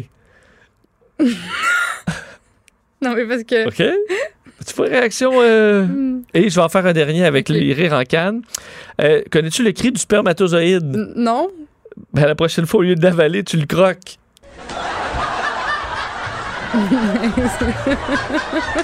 C'est vulgaire, ça. J'aurais dû les lire avant. tu vois, c'est ça mon problème. J'aurais dû lire ça avant. Mais. Oh, je te non. faisais joke là. C'est très, très, très déplacé. Je suis désolé. Tu vois, alors finalement, là, c'est tombé dans les jokes totalement vulgaires qui nous font le plus rire. Eh non, mais c'est non mais c'est parfait. Non, mais je c'était c'était des bonnes blagues Euh, spéciales, oui, agréables. Non, je dirais pas agréable, mais intéressant. Intéressante. Alors, on remercie le site blaguehumour.com pour ces, ces, ces succulentes blagues.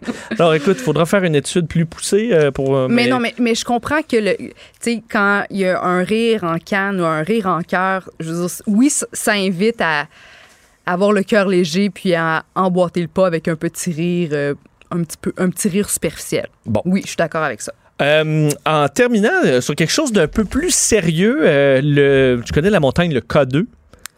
Oui. Bon, qui est euh, un peu le défi ultime des, euh, des, des alpinistes parce que c'est la montagne la plus mortelle, euh, qui est beaucoup plus dangereuse que l'Everest. Alors, pour bien des alpinistes, la médaille d'or, c'est d'ailleurs, je, je- je voyais ce que, ce que disait un, un- un expert euh, britannique, qui, celui qui a monté les 14 plus gros sommets, là, le seul britannique à avoir, les, les avoir tous montés, les 14 sommets au-dessus de 8000 mètres.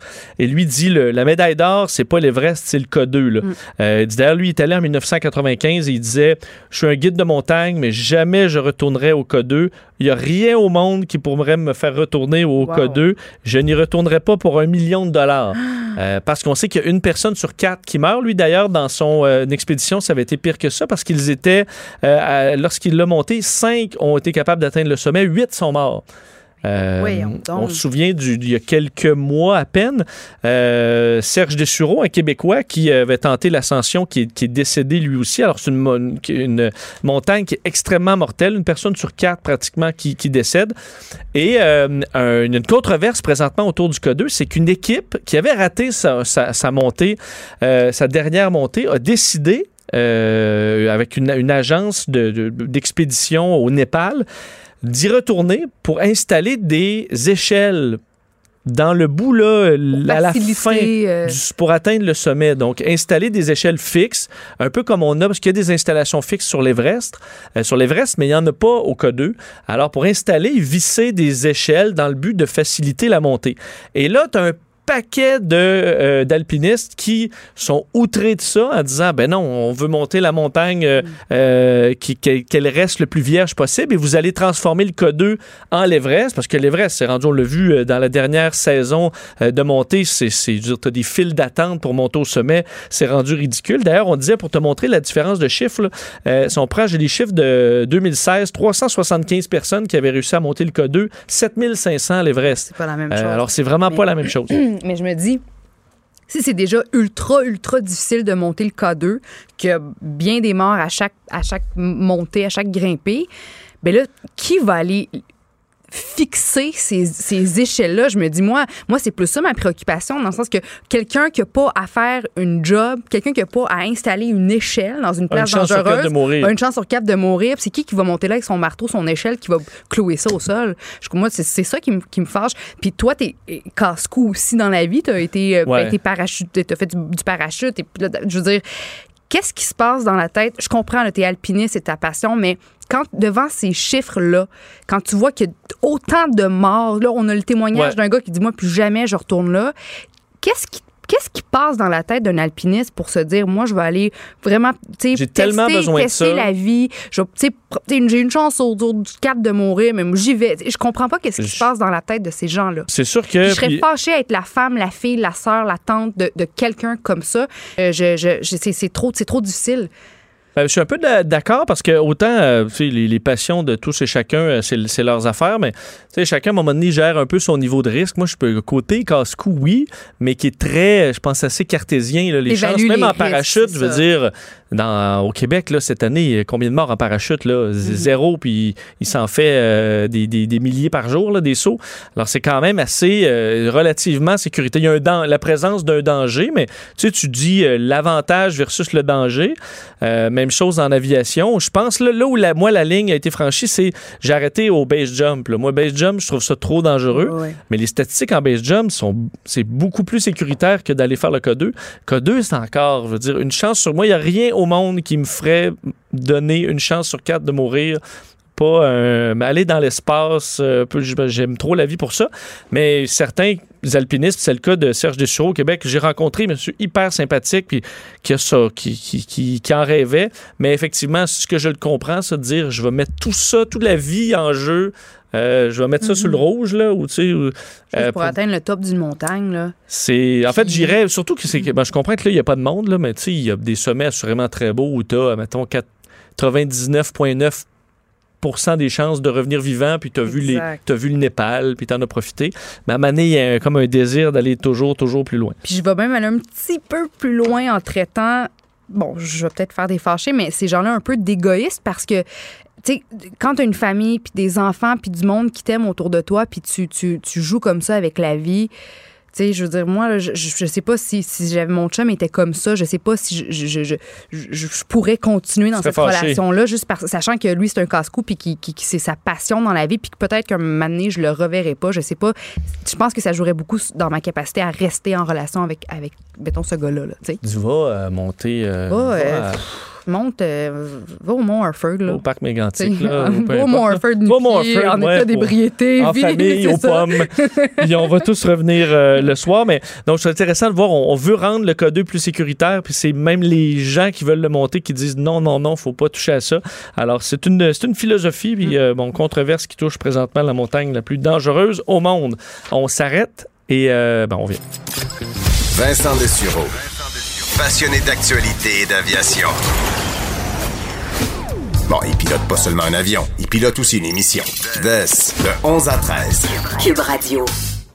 Avant de passer à ma prochaine invitée, euh, petite nouvelle concernant le monde de l'automobile et en même temps de la finance, parce que c'est pas des bonnes nouvelles qui sont tombées euh, dans les dernières heures pour deux fabricants euh, automobiles. Le premier, c'est Nissan qui a annoncé la suppression de 12 500 emplois. C'est énorme, eux qui ont vu leur profit euh, dégringoler dans les derniers mois, les dernières années. La production sera réduite d'ailleurs de 10% d'ici 2022-2023. Alors bon, le constructeur japonais qui un ralentissement de ses ventes, ça ne va pas très bien. Alors le bénéfice a fondu là, de 95% euh, dans la dernière année. Alors c'est énorme, 12 500 emplois qui seront euh, qui seront perdus. Et l'autre mauvaise nouvelle dans le monde de l'automobile, c'est euh, Tesla, parce que Tesla a dévoilé hier euh, des, euh, des chiffres inquiétants.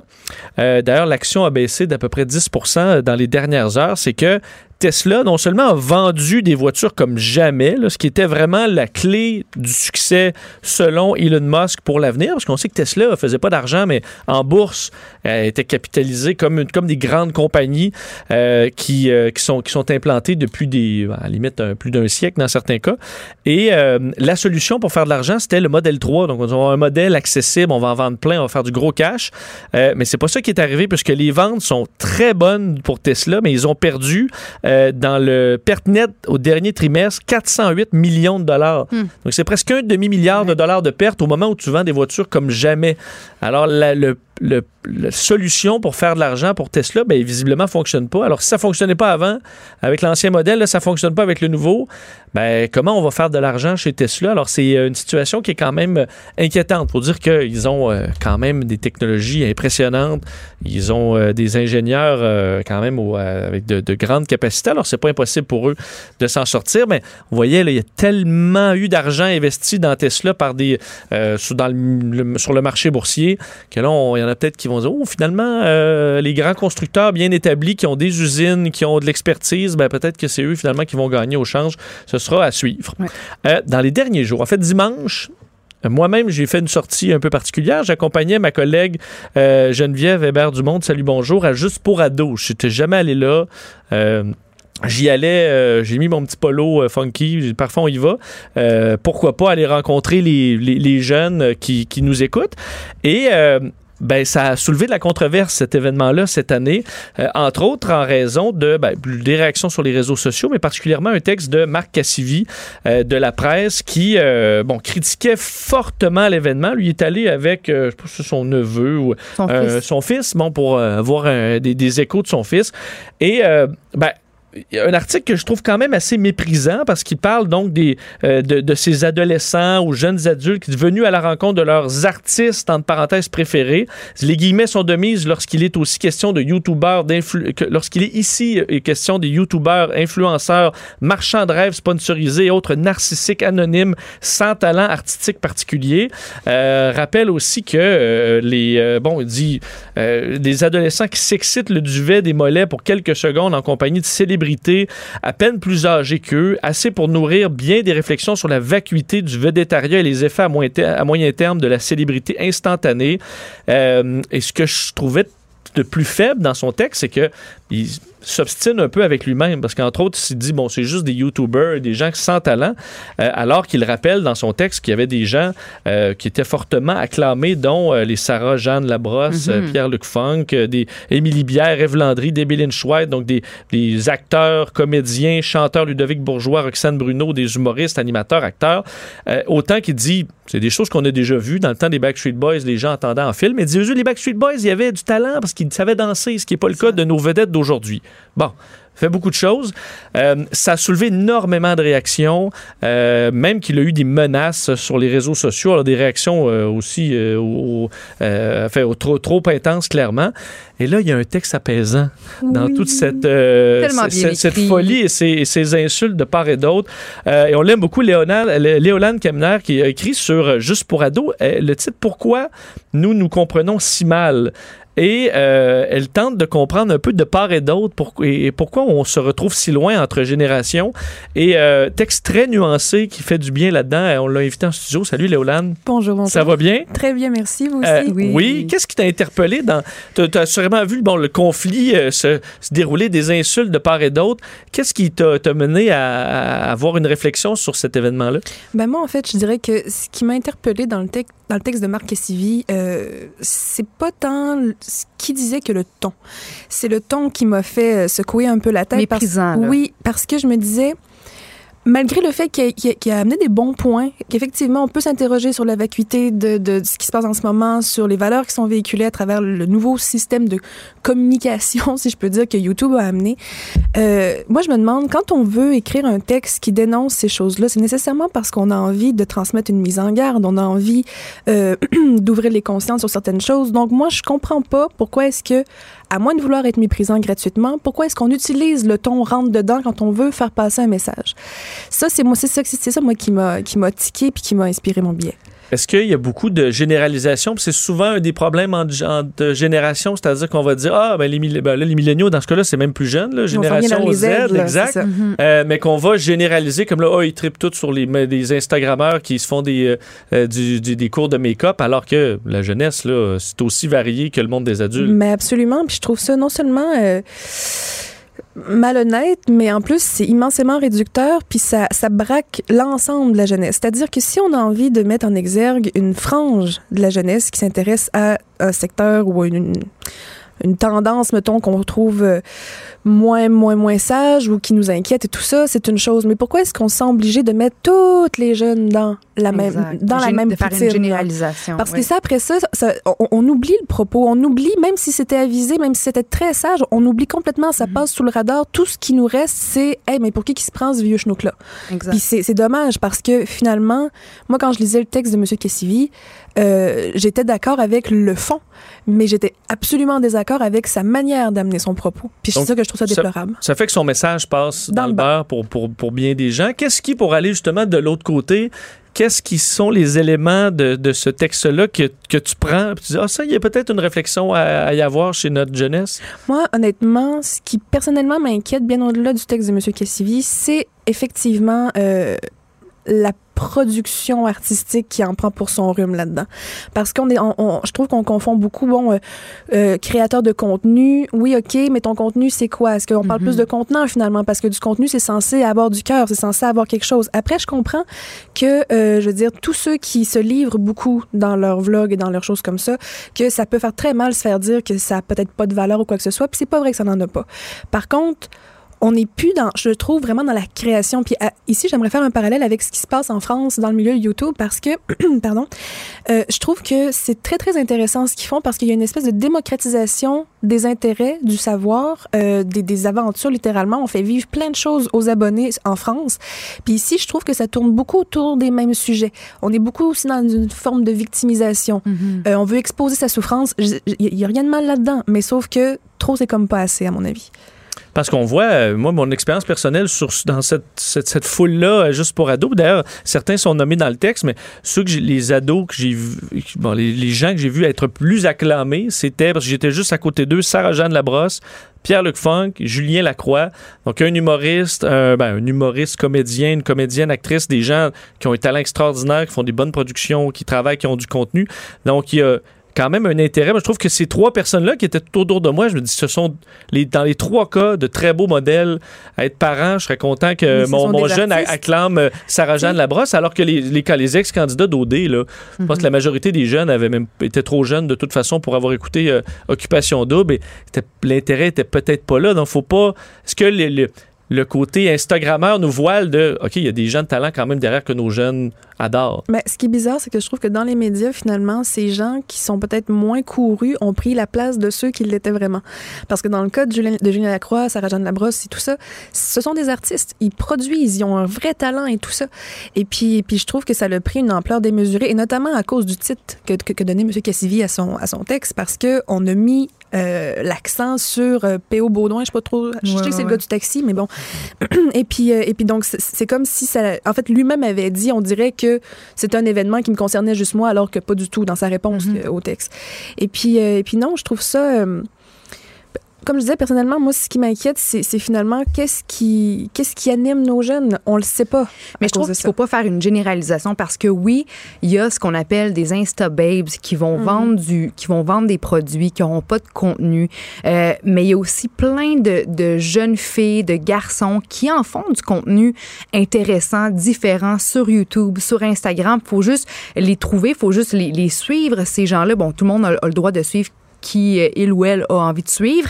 Mais je- moi, je me, quand tu dis dans ton texte que euh, la génération d'aujourd'hui fait du spectacle avec sa souffrance et ses angoisses, qu'est-ce que tu veux dire plus précisément? Parce que oui, en fait, mon point, c'est que dans tous les domaines, même à l'époque, je veux dire, dans le, le texte de, de Cassivi, on parlait des Backstreet Boys à l'époque, là, c'était Musique Plus. Puis il y avait des vidéos, euh, des vidéoclips. Il y- avait aussi des artistes qui faisaient de la, de la chanson, mais qui étaient vides, qui n'avaient pas de contenu. Absolument. Chaque époque a eu son lot de personnalités un peu futiles. Chaque époque a eu son lot de vacuité aussi. C'est juste que là, on vit euh, dans une époque où c'est plus la télé, c'est plus les vidéos à Musique Plus, mais c'est le téléphone, puis c'est Internet, puis ce sont les, les médias sociaux. Mais il y a quand même du monde qui fait du bon stock. Puis c'est ça, ma question, c'est j'aimerais t'entendre sur, sur, sur ta phrase. euh, Qu'est-ce que tu veux dire quand tu parles de, de souffrance et, d'angoisse euh, qui sont partagées finalement euh, sur les médias sociaux? Mais en fait, ce que je dis surtout avec cette phrase-là, c'est que on a beau leur reprocher ça jusqu'à demain matin, on est encore les mêmes. On est le fruit littéralement de notre environnement socioculturel. Donc à ce moment-là, moi ce que je veux dire par cette phrase-là, c'est que on vit dans un dans une ambiance littéralement où est-ce que c'est très très tendance de, de livrer ses souffrances profondes parce qu'on est dans une dans une dynamique de partage, on est dans une dynamique de, de vouloir euh, susciter l'empathie, de vouloir susciter la compassion aussi beaucoup. Et puis, et puis comme je disais, il y a- il y a- c'est pas mal en soi. Je suis pas contre ça personnellement, mais trop c'est comme pas assez. Parce que si on fait juste mettre le doigt sur la souffrance qui nous a fait mal, si on fait juste parler de ça, qu'est-ce qui reste de la vie qui vaut la peine d'être vécue à côté? Et là, on parle d'une frange de la société qui est une éponge, qui est en train de se faire une tête sur la vie. Et là, tout ce qu'elle entend, c'est C'est la fin du monde. c'est la fin du monde, oui. Puis moi, je, je trouve ça, je trouve ça terrible comme, comme, comme début de vie à donner à la nouvelle génération. Parce que, puis je, je faisais aussi un parallèle avec le fait qu'il y avait, il y avait euh, justement un parallèle à faire avec les années folles, avec l'époque rock'n'roll Oui. et Peace and Love, parce que à chaque fois que l'humanité a rencontré euh, des espèces de, de, de, de, de point tournant euh, très très effrayant dans son histoire, bon, ben, la réaction première a été justement de compenser en légèreté, en insouciance et tout ça. Et c'est un réflexe normal, je trouve. Euh, le, le bout, moi, qui m'a le plus marqué dans, dans, dans ton texte euh, aujourd'hui, c'est. Je, je vais lire l'extrait là, pour qu'on puisse en parler après, là, mais c'est Résultat, chaque génération finit par gâcher son temps et sa, vie, sa, sa vitalité, euh, par voir ses idéaux et sa foi à l'avenir brisés, pour ensuite devenir la nouvelle cohorte amère et aigrie qui s'appliquera à moquer les suivants. Bref, tout ce qu'elle aura un jour cherché à pourfendre et tout ce qu'elle était surtout terrorisée de devenir. Bon, évidemment, ça fait mal comme, comme constat, mais c'est c'est tellement vrai. Veux, veux pas, ça, euh, les, les gens aujourd'hui qui critiquent, les journalistes qui, qui critiquent Juste pour ados, c'est eux qui, dans 30 ans, vont critiquer le Juste pour ados de, de, de 2040. Oui. Ça, on, on a l'impression qu'on s'en sortira pas. Mais ça, c'est c'est ce qui me ramène à ce que je disais au début, le ton dans l'échange.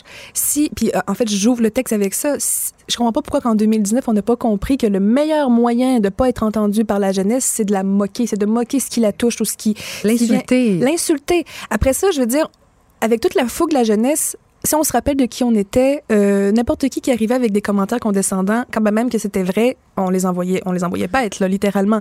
Donc je me dis, il faut trouver le moyen que les générations arrêtent de se scinder aussi violemment que ça. Il faut, trouver le moyen de relancer des ponts de communication efficaces entre les générations pour que, d'une part, euh, la génération précédente reste active, s'en s'en aille pas au, au rebut littéralement, puis aussi que la jeune génération euh, parte pas les mains vides puisse avoir des outils pour justement affronter parce que sinon c'est on, on repart de zéro à chaque fois puis ça c'est ce qui fait qu'on stagne historiquement parlant Surtout, euh, j'ai ma réflexion par rapport à moi-même ou ma génération. Moi, je suis là, début, début milléniaux, mais quasiment X. Et on a tellement tapé sur le dos des baby boomers là, comme étant le, le, le, le- le- disons, la cause de tous les vices de la société. Puis maintenant, j'aime les boomers parce que j'ai vieilli, j'ai des discussions maintenant avec mes parents et tout ça, puis j'ai compris à quel point, sous leur règne, ils ont fait évoluer les droits des femmes de façon extraordinaire. Ils ont sorti de la religion, le droit des, homosexuels. Le, le, le Québec, sous leur règne, a fait des pas absolument gigantesques qui méritent d'être fiers de cette génération-là, mais c'est quelque chose que là, je veux dire, je suis dans trentaine, là, puis je viens de comprendre ça, alors que j'ai tellement chialé sur la génération plus vieille comme étant, ben, sont aussi, là, sont ça, ils n'ont rien compris. Euh, et, ben, c'est ça, on finit par euh, se rendre compte qu'on aurait pu être plus poli, euh, plus jeune. Ouais, mais c'est pas c'est pas le propre de la jeunesse de faire la part des choses, d'être nuancé Non, à ce c'est moment-là. vrai. Puis c'est normal, c'est normal parce que comme je disais, on est en train, dire, le monde tourne autour de nous, on est en train de découvrir qui on est, de découvrir le monde. Fait qu'on en a rien à foutre en bon, bon français de ce que euh, Monsieur Monsieur Gendron X ou je sais pas trop va, va, va, va venir va venir nous dire sur sa conception de la vie. Parce Chez que les ça- adultes qui doivent être, Oui. qui doivent eux comprendre qu'on doit garder le canal ouvert de, communication. Démocratiser aussi la manière de ne pas juste s'enfermer dans son époque puis de, au moindre changement se dire oh mon dieu où s'en va le monde et tout ça Puis moi, je, mais je- moi, je trouve que les, les mêmes choses là, se répètent d'une génération à une autre, mais c'est le véhicule qui se transforme. Parce que c'est quoi la différence entre euh, quelqu'un, une artiste qui fait une pub de crème solaire à la télé, puis une Instagrammeuse qui fait une pub de crème sur son Instagram? C'est du marketing, Oui. c'est une publicité. Donc, je trouve qu'il faut aussi mettre un peu de d'eau dans son vin puis réaliser que, bon, ce sont des, des, des, des, des personnalités euh, qui font de la pub au même titre que, bon, on en a vu plein à la télévision. C'est- pas parce que c'est sur Instagram que euh, c'est plus grave que, que si c'est à la télévision, là. Non, mais en contrepartie, je le dis dans le texte aussi, la jeunesse doit comprendre que le monde commence pas avec elle. Je sais pas c'est comment qu'elle s'appelle, euh, la selle, la lane, je sais plus. Euh, Noémie. Oui, c'est ça. Euh, je veux dire, un instant, chaque nouvelle génération a toujours été le futur, là. OK? T'as pas inventé ouais. le futur, madame, je veux dire. Ouais, elle c'est- était un peu comme c'est nous le futur, Eh, puis que ça tout le monde. Mais C'est ça, que ça fasse Ouais. votre affaire ou non. euh, puis elle, personnellement, n'est pas le futur. Non C'est- plus, ça non va être la génération qui, qui est assez cosmopolite. là. Puis surtout, surtout, c'est- ça me fait rire de parler de futur alors que cette génération-là est- est- baigne dans une théorie qui n'a pas de futur. Que là, on s'en va vers le, le- le- le C'est grand vrai. effondrement des sociétés et tout ce que tu voudras. Donc, je trouve ça un petit peu euh, aussi condescendant finalement que le texte de M. Cassivi. C'est vrai. Fait que, tu sais, C'est comme combattre le feu par le feu. Là. Ça, fait ça- juste ça mettre le feu partout. rien, c'est ça. euh, on, on fait juste tout cramer. Donc, tu sais, c'est pour ça. Puis, peut-être peut-être pour juste continuer sur ce que j'avais écrit aussi, dans le sens de. Si c'est vraiment de ces choses-là qu'on veut parler, si on veut parler de d'inquiétude sur les valeurs transmises, si on veut parler d'inquiétude sur le monde qui, qui est en train de se dessiner devant nous, parlons-en, puis parlons-en absolument, mais arrêtons de penser que ça passe par le fait de se lancer des tartes à la figure. C'est une perte de temps immense, puis ça fait, ça, fait des espèces de feux de paille démesurés pour des pécadilles, alors qu'il y a des vrais enjeux qui se passent à côté, des enjeux que les jeunes sont très bien capables de comprendre, puis dont la plupart se sentent déjà concernés parce que cette frange in- Instagram-là, c'est pas la totalité des jeunes. Puis au, au même titre que les vieux rabougris, c'est pas la totalité de la génération d'avant. Donc c'est comme à un moment donné, chacun met de l'eau dans son vin, puis ça va bien se passer, je peux pas croire. Ce sont des paroles très sages et, et nécessaires. Léolane, euh, c'était un grand plaisir de te recevoir encore une fois. Vous- je vous invite à aller lire son, son texte juste pour ados ou pourquoi nous nous comprenons si mal. Donc, à lire absolument avec attention. Euh, gros merci. Plaisir. Merci, merci, merci. Jusqu'à 13, Vous écoutez DES de 11 à 13. Cube Radio. Euh, on passe d'ailleurs avec une invitée a- que j'ai croisée moi-même à l'événement Juste pour ados, Simone Fortin, productrice de contenu pour numérique. Ça va, Simone? Ça va bien, toi? Ça va bien? Étais-tu d'accord avec tout ce qui s'est dit? Euh, complètement. J'en ai parlé un peu avec euh, Geneviève Peterson euh, mardi de- du même sujet. Moi, j'étais sans être 100 d'accord avec Noémie Lacerte. Euh, je comprenais ce qu'elle voulait dire. Puis j'ai trouvé ça condescendant, ce que Marc Cassidy a dit. Bon, ben c'est réglé. Voilà. On va tomber dans, ce qui, dans tes recommandations parce que tu en as des, bon, des, des, des- des spectaculaires encore, en commençant par Marvel. Oui, ben ça, en fait, sans être une recommandation, c'est encore moi qui parle toujours de Marvel pour vous annoncer qu'après en avoir parlé pendant des mois, ben Avengers Endgame a dépassé Avatar au box-office. Bon, mais il reste à peu près 20 pièces là, là, il y a deux semaines, donc euh, Oui, mais là, c'est se fait. sont rendus. Ils sont rendus, donc c'est officiellement le film à avoir fait le plus d'argent de l'histoire du cinéma. qu'est-ce qui te fait? Parce que c'est rare que je rencontre une fille qui tripe autant Marvel que Oui. toi. Qu'est-ce qui t'allume de même là-dedans? Euh, ben, moi, je pense qu'à la base, euh, j'ai voulu connaître ces films-là parce que tout le monde en parlait, puis j'aime pas ça quand les gens parlent de quelque chose, puis je sais pas c'est quoi, comme Game of Thrones aussi, même phénomène. Puis j'ai tellement embarqué parce que je trouve les personnages super bien écrits, super bien castés. Puis je trouve ça, je sais pas, c'est comme, euh, c'est comme une, une super longue télésérie. J'ai toujours aimé les séries aussi. J'ai- J'aime le, le, le temps, l'attention, l'attention aux détails parce que tu sais, tu réécoutes le, le premier film qui a été fait puis tu vois des affaires qui avaient été installées qui finalement ils vont juste euh, payer dans le 18e film. Tu sais, c'est vraiment, je sais pas, je trouve ça, je trouve ça juste bien fait. J'aime les personnages et je suis une geek. Je te trouve cool. Non, merci. Ouais. Et, euh, et ce sera pas fini hein, parce qu'on comprend que les super-héros, euh, C'est la, la vague est pas terminée. Non, on dirait que ça va jamais finir parce que là, c'est ça, je pense que j'avais expliqué une couple de semaines que Spider-Man Homecoming, qui est le dernier film Marvel à avoir sorti, c'est lui qui conclut la phase 3. Et là, on embarque dans la phase 4. On n'avait aucune idée qu'est-ce qu'il allait avoir dans la phase 4. Puis là, il y a eu le Comic-Con à San Diego où Marvel a tout annoncé. Puis ça s'annonce euh, vraiment éclaté, vraiment intéressant. Puis surtout, ce que j'ai remarqué, c'est beaucoup, beaucoup, beaucoup de diversité.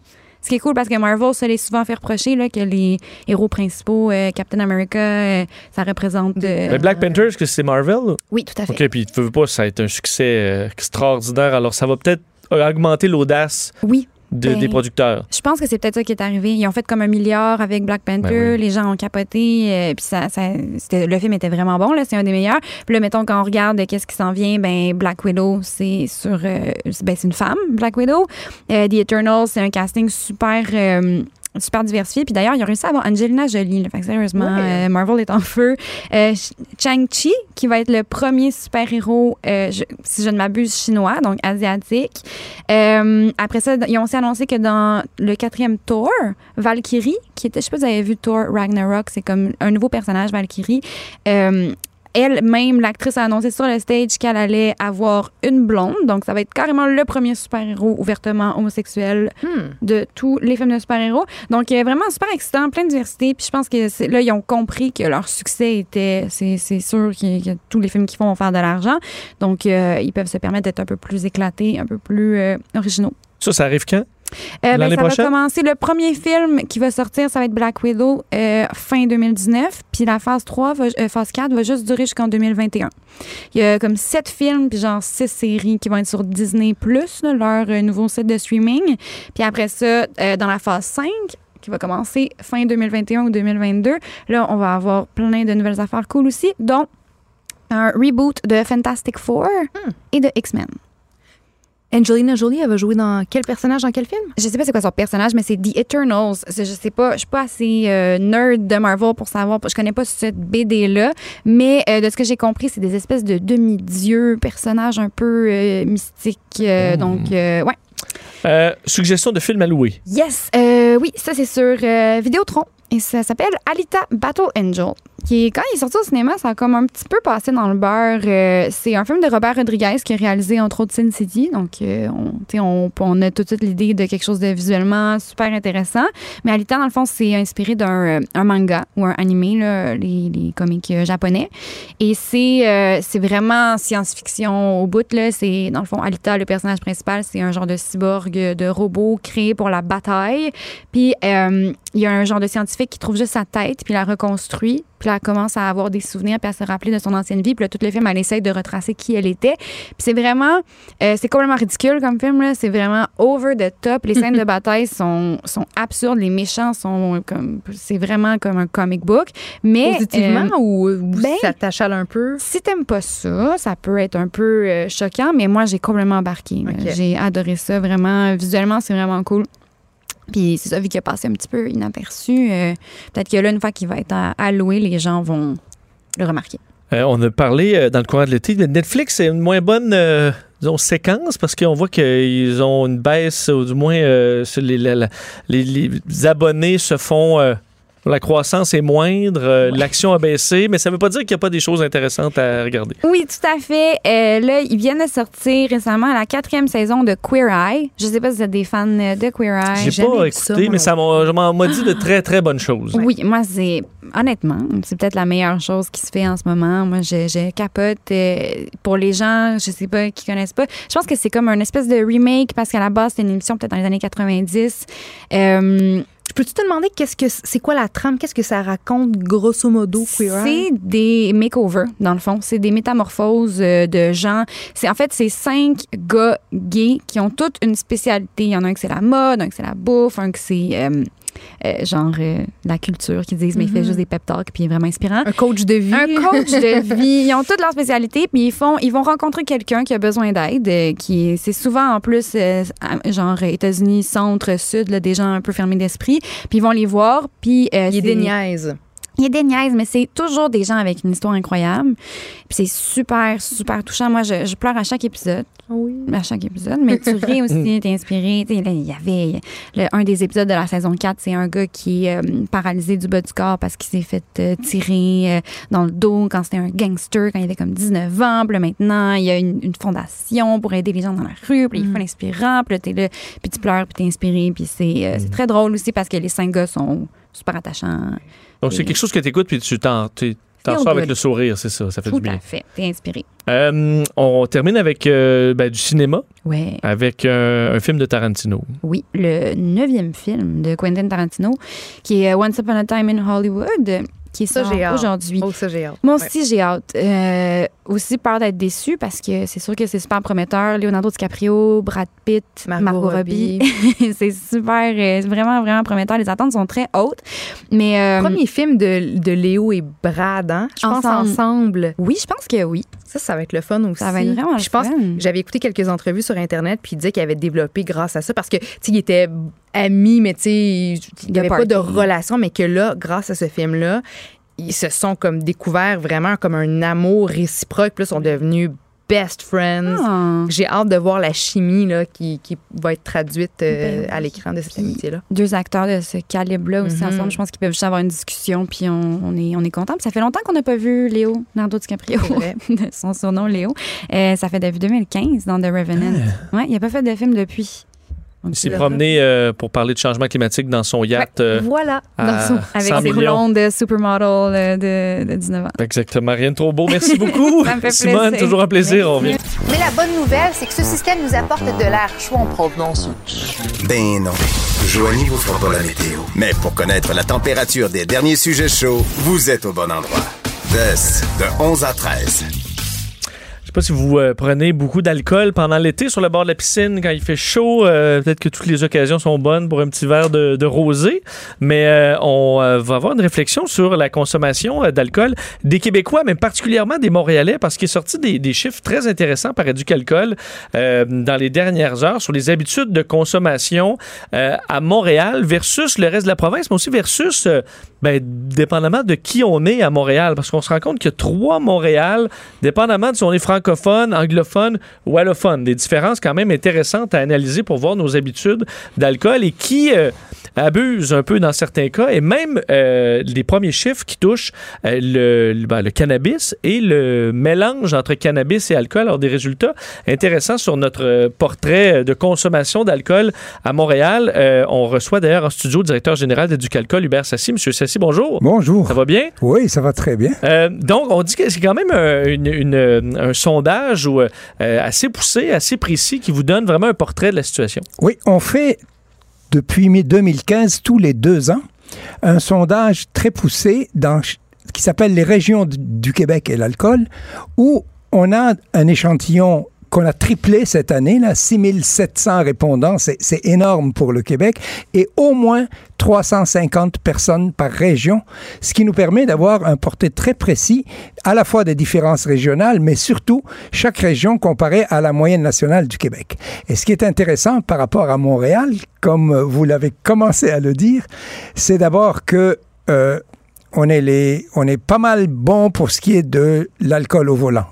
Et quand je dis pas mal bon, c'est évidemment ironique. C'est du côté négatif. Puisque la moyenne québécoise, il y a 8% des Québécois qui admettent avoir conduit avec un- une alcoolémie supérieure à la limite légale, alors qu'à Montréal, c'est 11% Ce qui est, ça, ça veut dire pratique, un peu plus qu'un conducteur sur 10. Là, vous allez dire, c'est quand même pas beaucoup, 10% mais 11 c'est, c'est beaucoup de monde. Hein, c'est Ben, la beaucoup quantité de voitures voitures qu'on voit sont- à Montréal, on Ah, s'imagine que c'est beaucoup de conducteurs. Absolument. Euh, et, et ce qui est intéressant, par contre, c'est que les plus délinquants, c'est les anglophones. Les francophones sont un peu mieux. Puis les allophones, ben eux, ils sont pas mal plus sages. Là. Il y a juste 4 Donc, d'entre eux c'est- qui l'admettent. les allophones vraiment sont, sont exemplaires ou presque dans, Ben, dans ce on- milieu-là. On, peut pas. Oui, à- au niveau de la conduite avec les facultés affaiblies, indiscutablement. Mais il faut savoir, c'est. On peut pas comparer. Les allophones, d'abord, c'est pas un groupe comme tel. Ce qui fait baisser la moyenne vers le bas, c'est l'immigration qui est plus récente, euh, qui vient davantage du Maghreb et d'Asie. Ce sont des cultures dans lesquelles on ne consomme pas d'alcool ou lorsqu'on en consomme, c'est très, très occasionnellement et très peu.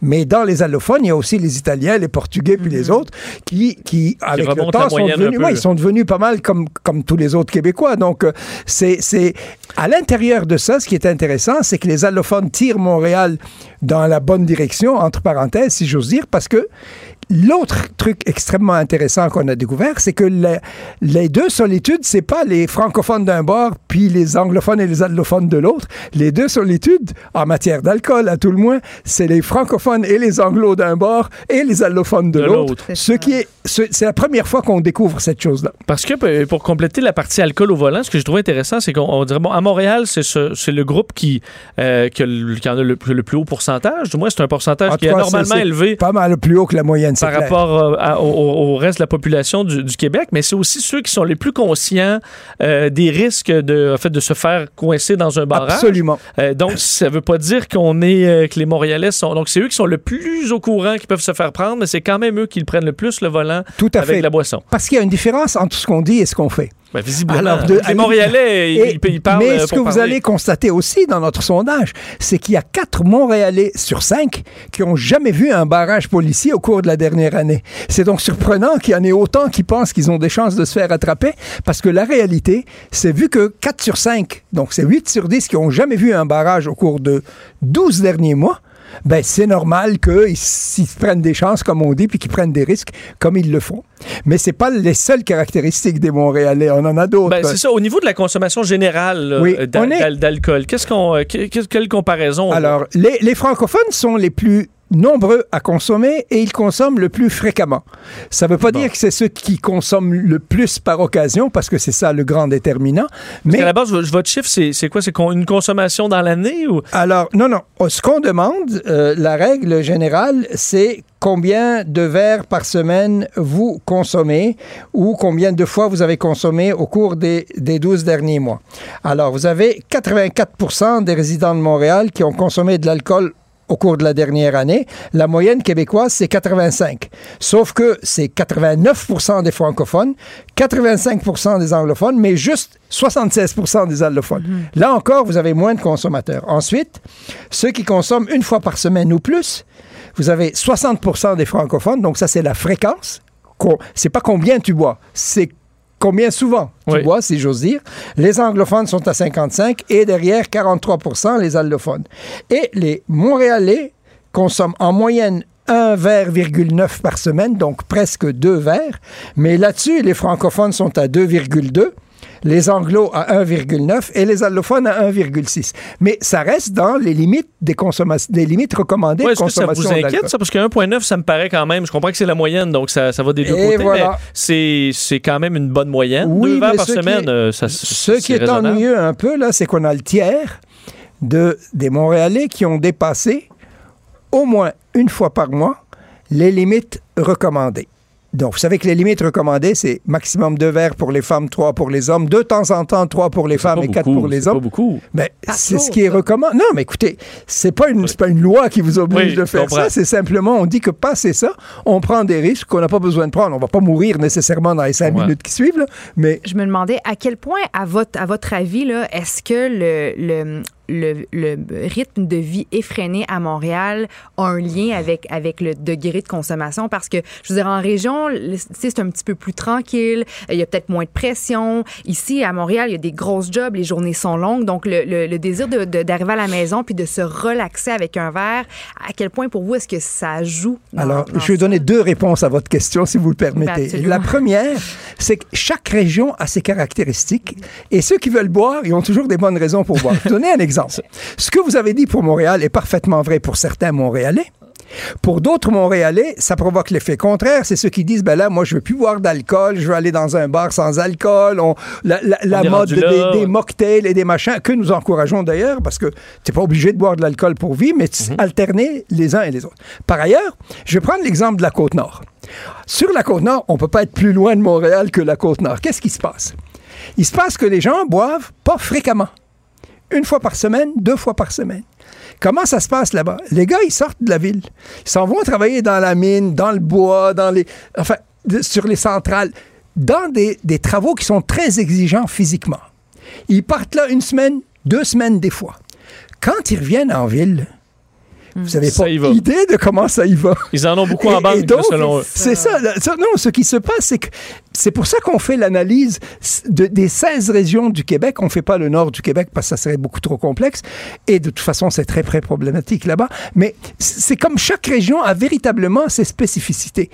À Montréal, c'est mal vu de trop boire. Au Saguenay, Lac-Saint-Jean, fais partie Hey, de on, est, hey, on est, on est, on capable, on est, on est c'est capable ça. La on aussi donne pas sa place là-dedans. La Beauce a eu longtemps le- le- la réputation d'être la région où il y avait le plus de conduite avec les facultés affaiblies. Qu'est-ce qui s'est passé? Ils ont triplé les barrages policiers. Les, les bars et les restaurants se sont mis à avoir euh, des servir des, des boissons sans alcool à ceux qui conduisaient, etc. Service de tolérance zéro, de raccompagnement à l'année c'est aussi. ça. Et aujourd'hui, ils sont, ils ont amélioré leur performance de manière considérable, ce qui montre que c'est pas une fatalité les, les- les réalités de l'alcool. On peut les changer. Je, je vous donne juste un petit exemple. Partout où les cours pour les serveurs sont obligatoires, des cours qui leur permettent de détecter ceux qui vont trop boire et de les empêcher de trop boire ou de les gérer s'ils ont trop bu, les accidents de la route ont baissé de 33% C'est les mêmes consommateurs, c'est les mêmes tout, mais c'est les contextes qui ont changé. Et comme on peut agir sur les contextes et on peut agir sur les cultures, pour agir sur les contextes, ça, contextes, ça prend moins de temps. Agir sur une culture, ça prend plus de temps. Mais le- vous savez, dans- en matière de l'éducation à l'alcool, comme fait Éducalcool, c'est comme faire du vélo. Hein? Si t'arrêtes de pédaler, tu tombes. C'est un travail continu qu'il faut toujours recommencer. Mais Euh, estimez-vous qu'au au cours des, des prochaines années, ces statistiques-là vont changer? Parce que, bon, vous avez parlé du, des bars sans alcool, la, la mode des mocktails. Il y a un gros mouvement, même sur les médias sociaux, qui s'appelle le Sober Curious Movement. Donc, on, on pourrait peut-être dire que les milléniaux sont un petit peu plus conscients de ce qui est bien à faire, ce qui est, ce qui est plus nocif. On, est, on se questionne peut-être davantage sur notre santé, sur notre, notre rapport face à l'alcool. Est-ce que vous pensez que ces chiffres-là vont, diminuer au cours des prochaines Ce années? que vous dites est vrai. L'ennui avec les milléniaux, c'est pas juste moi qui ai inventé ça, mais l'ennui avec les milléniaux, c'est que leur cycle de tendance sont très courts. C'est vrai. C'est telle tendance pendant trois mois de temps, mais dans six mois, on ne sait pas ce qu'ils vont. On change. Où est-ce On qu'ils vont une être passion pour le gin, Ils sont, on non, non, mais ils sont- ils extrêmement, ils sont extrêmement mobiles. Mais l'idée de base, ce n'est pas de dire aux gens, vous ne devez pas boire d'alcool. Écoutez, il y a 85% des Québécois qui consomment de l'alcool. C'est pas obligatoire de boire de l'alcool dans la vie, mais c'est pas obligatoire de boire tout le temps de l'alcool.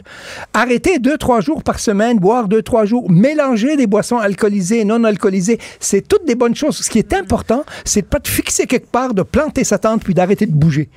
Varions. La variété, c'est aussi pas important. être noir ou blanc, puis euh, Non, d'être il y a- dans un y a ou le- l'autre, parce que ça, Ah ça non, non, juste il y a le noir, il y a le blanc.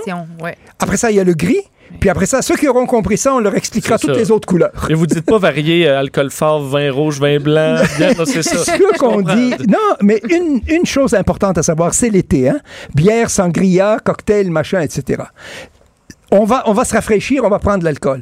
L'alcool est un liquide qui déshydrate. Ça a l'air fou à dire, mais l'alcool est un liquide qui déshydrate. C'est pour ça qu'on dit aux gens, alternez un verre d'alcool, un verre d'eau, un verre d'alcool. Hmm. Si vous aimez pas l'eau, mocktail, alterne alcool. Un site qui est du alcool a fait 140 cocktails fabriqués par les meilleurs mixologues du Québec, dont plusieurs vedettes de Made with Love, qui est le grand concours Oui. de mixologie conquet. Dans Made with Love, il y a une section que Éducalcool commandite de cocktails sans alcool. Et les gagnants de ça, on leur fait la promotion de leur mocktail. Écoutez, allez-y, c'est vraiment enchanteur comme goût. Monsieur Sassi, il nous reste après une minute. Je voulais absolument tomber sur la, la nouvelle réalité parce qu'on est maintenant, le cannabis est maintenant légal. Euh, bon, je dis pas euh, qu'il fumait du cannabis bien avant, évidemment. Mais sur le- les statistiques ressemblent à quoi à ce niveau-là? Parce qu'on voit à la fois la consommation de cannabis uniquement, mais le mélange cannabis Vous avez- et euh, alcool. Vous avez raison. C'est la première enquête qui mesure non pas les consommateurs de cannabis, mais qui mesure les consommateurs de cannabis après la légalisation. Donc, les gens l'admettent plus facilement, alors qu'avant, quand c'est illégal, mettons, ça répondait ouais. moins.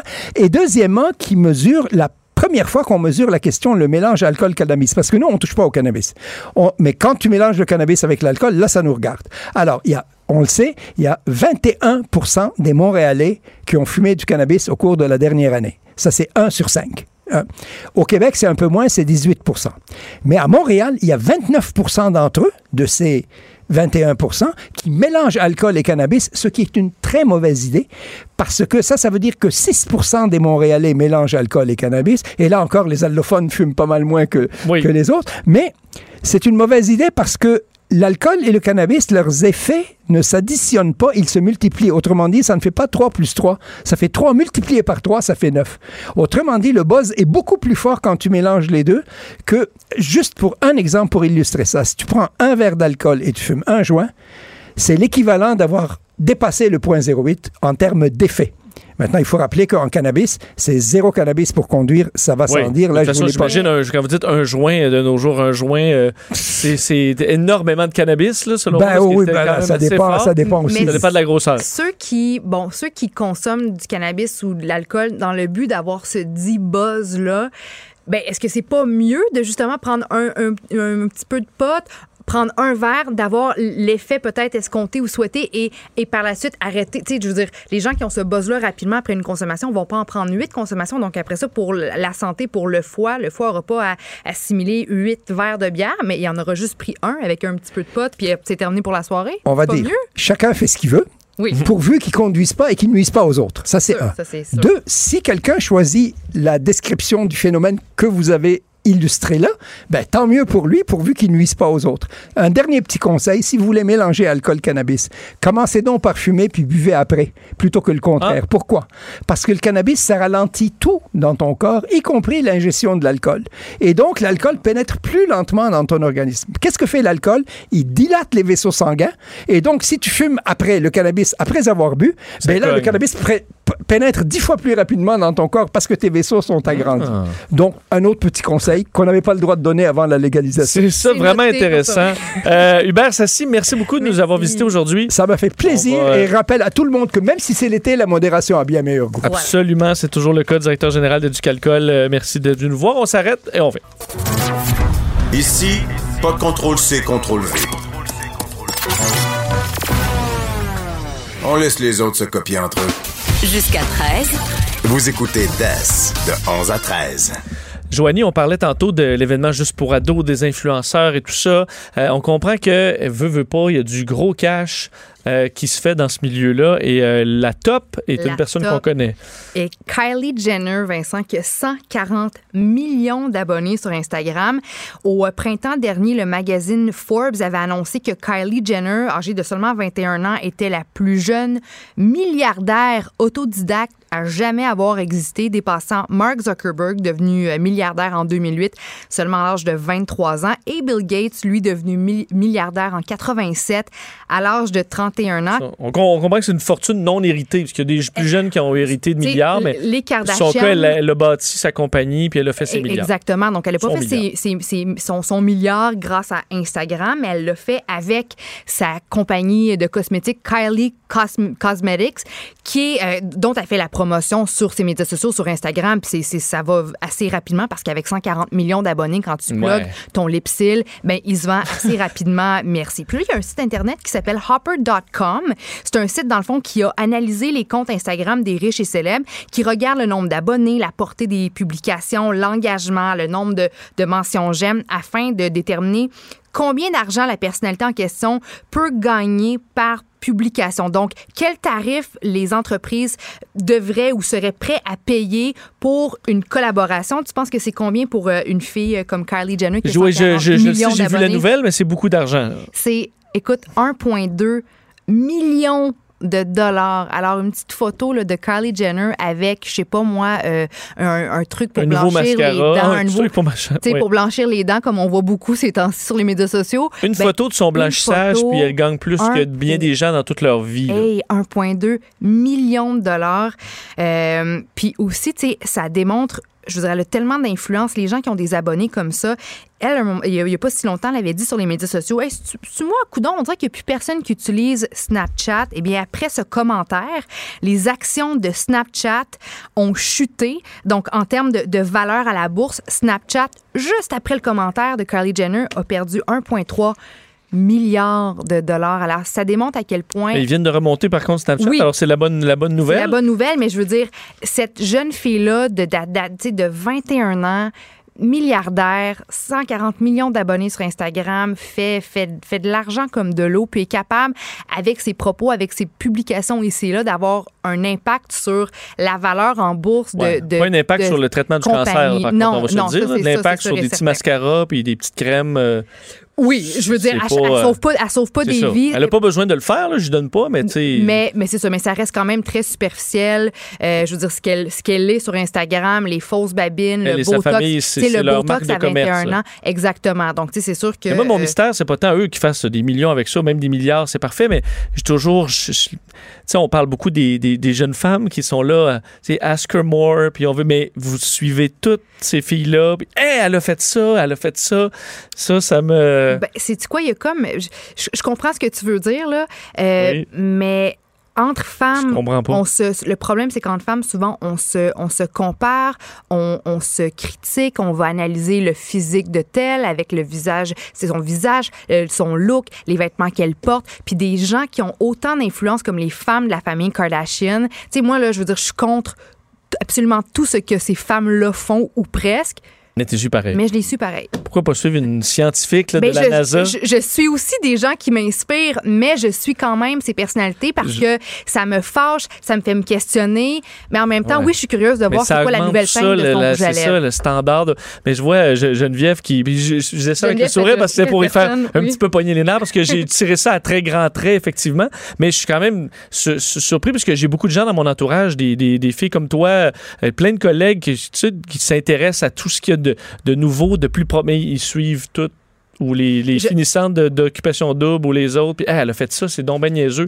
Mais oui, mais pourquoi t'as suivi? Mais tu sais, je veux dire, si je prends mon exemple à moi, je vais pas suivre dans l'espoir de copier ou de me euh, ou de, de, de- de reproduire ce qu'elles font. Je veux dire, j'en achète pas de maquillage de Kylie Cosmetics, puis je vais pas acheter les vêtements, puis j'ai pas d'espadrille Yeezy, puis je vais pas nommer euh, mon enfant euh, sud-ouest là, tu sais. Mais Hochelaga. Hochelaga, mais sont tellement puissantes. Puis je veux dire, tu vois Kim Kardashian porter les petits leggings euh, mi-cuisse, boum, ça y est, cette, cette mode se, se répand euh, à vitesse Mm. grand V. Donc, je suis juste curieuse de voir qu'est-ce qui se fait, c'est quoi, c'est qu'est-ce qui se dégage en termes de mode féminine, en termes en termes de look, en quoi est-ce que ces femmes-là influencent nos jeunes filles ou même les grandes filles? Puis je me questionne. Donc, j'analyse, je regarde, je, je, je suis un public, mais je ne répète pas. Puis je pense que la nuance est importante parce que tu peux avoir une curiosité puis regarder ce qui se fait, mais après ça, garde ton sang-froid, pose-toi des questions, puis, puis assure-toi que tes gestes euh, représentent tes valeurs fondamentales et intrinsèques. Moi, je trouve que ça, ça c'est c'est ce qui est le plus important. Pour rester dans le, le- le- le cosmétique, il nous reste quelques secondes à peine, mais euh, les escargots euh, qui sont justement la cible de ceux qui veulent se Ben, mettre si beau. Kylie Jenner a envie de continuer à faire des millions, elle pourrait peut-être se tourner vers la bave d'escargot qui est prisée de plus en plus par les industries cosmétiques en Corée du Sud, puis les industries aussi américaines qui s'intéressent beaucoup à ça. On dit que le mucus d'escargot contient des substances euh, importantes comme le collagène et l'élastine, deux éléments qui sont ultra populaires quand on parle de, de crème pour le visage. Euh, puis en fait, c'est un ingénieur Kit Pong, nom de famille beaucoup trop long et compliqué, je Oui. le dirai pas, qui a le monopole du marché en Thaïlande. Pong commercialise son sérum de d'escargot au coût de 50 000 euros par kilo. On dit que le marché mondial des cosmétiques à base de bave, de mucus d'escargot est estimé à près de 280 millions d'euros selon une étude du Coherent Market Insights. Euh, mais à l'heure actuelle, il n'y a aucune étude scientifique internationale qui est venue confirmer les vertus de ce produit miracle. Mais quand même, en ce moment, c'est la grosse affaire, la bave d'escargot qui devient de plus en plus populaire. Je suis sûre que Gwyneth Paltrow va commencer à se mettre de la bave de- peu de sur, sur Elle a euh, déjà les le chasser dans son potager. Probablement. Son potager urbain. Merci, Joanie. Ben, merci à toi. On se reparle demain. Geneviève Peterson arrive dans quelques secondes. Manquez pas ça.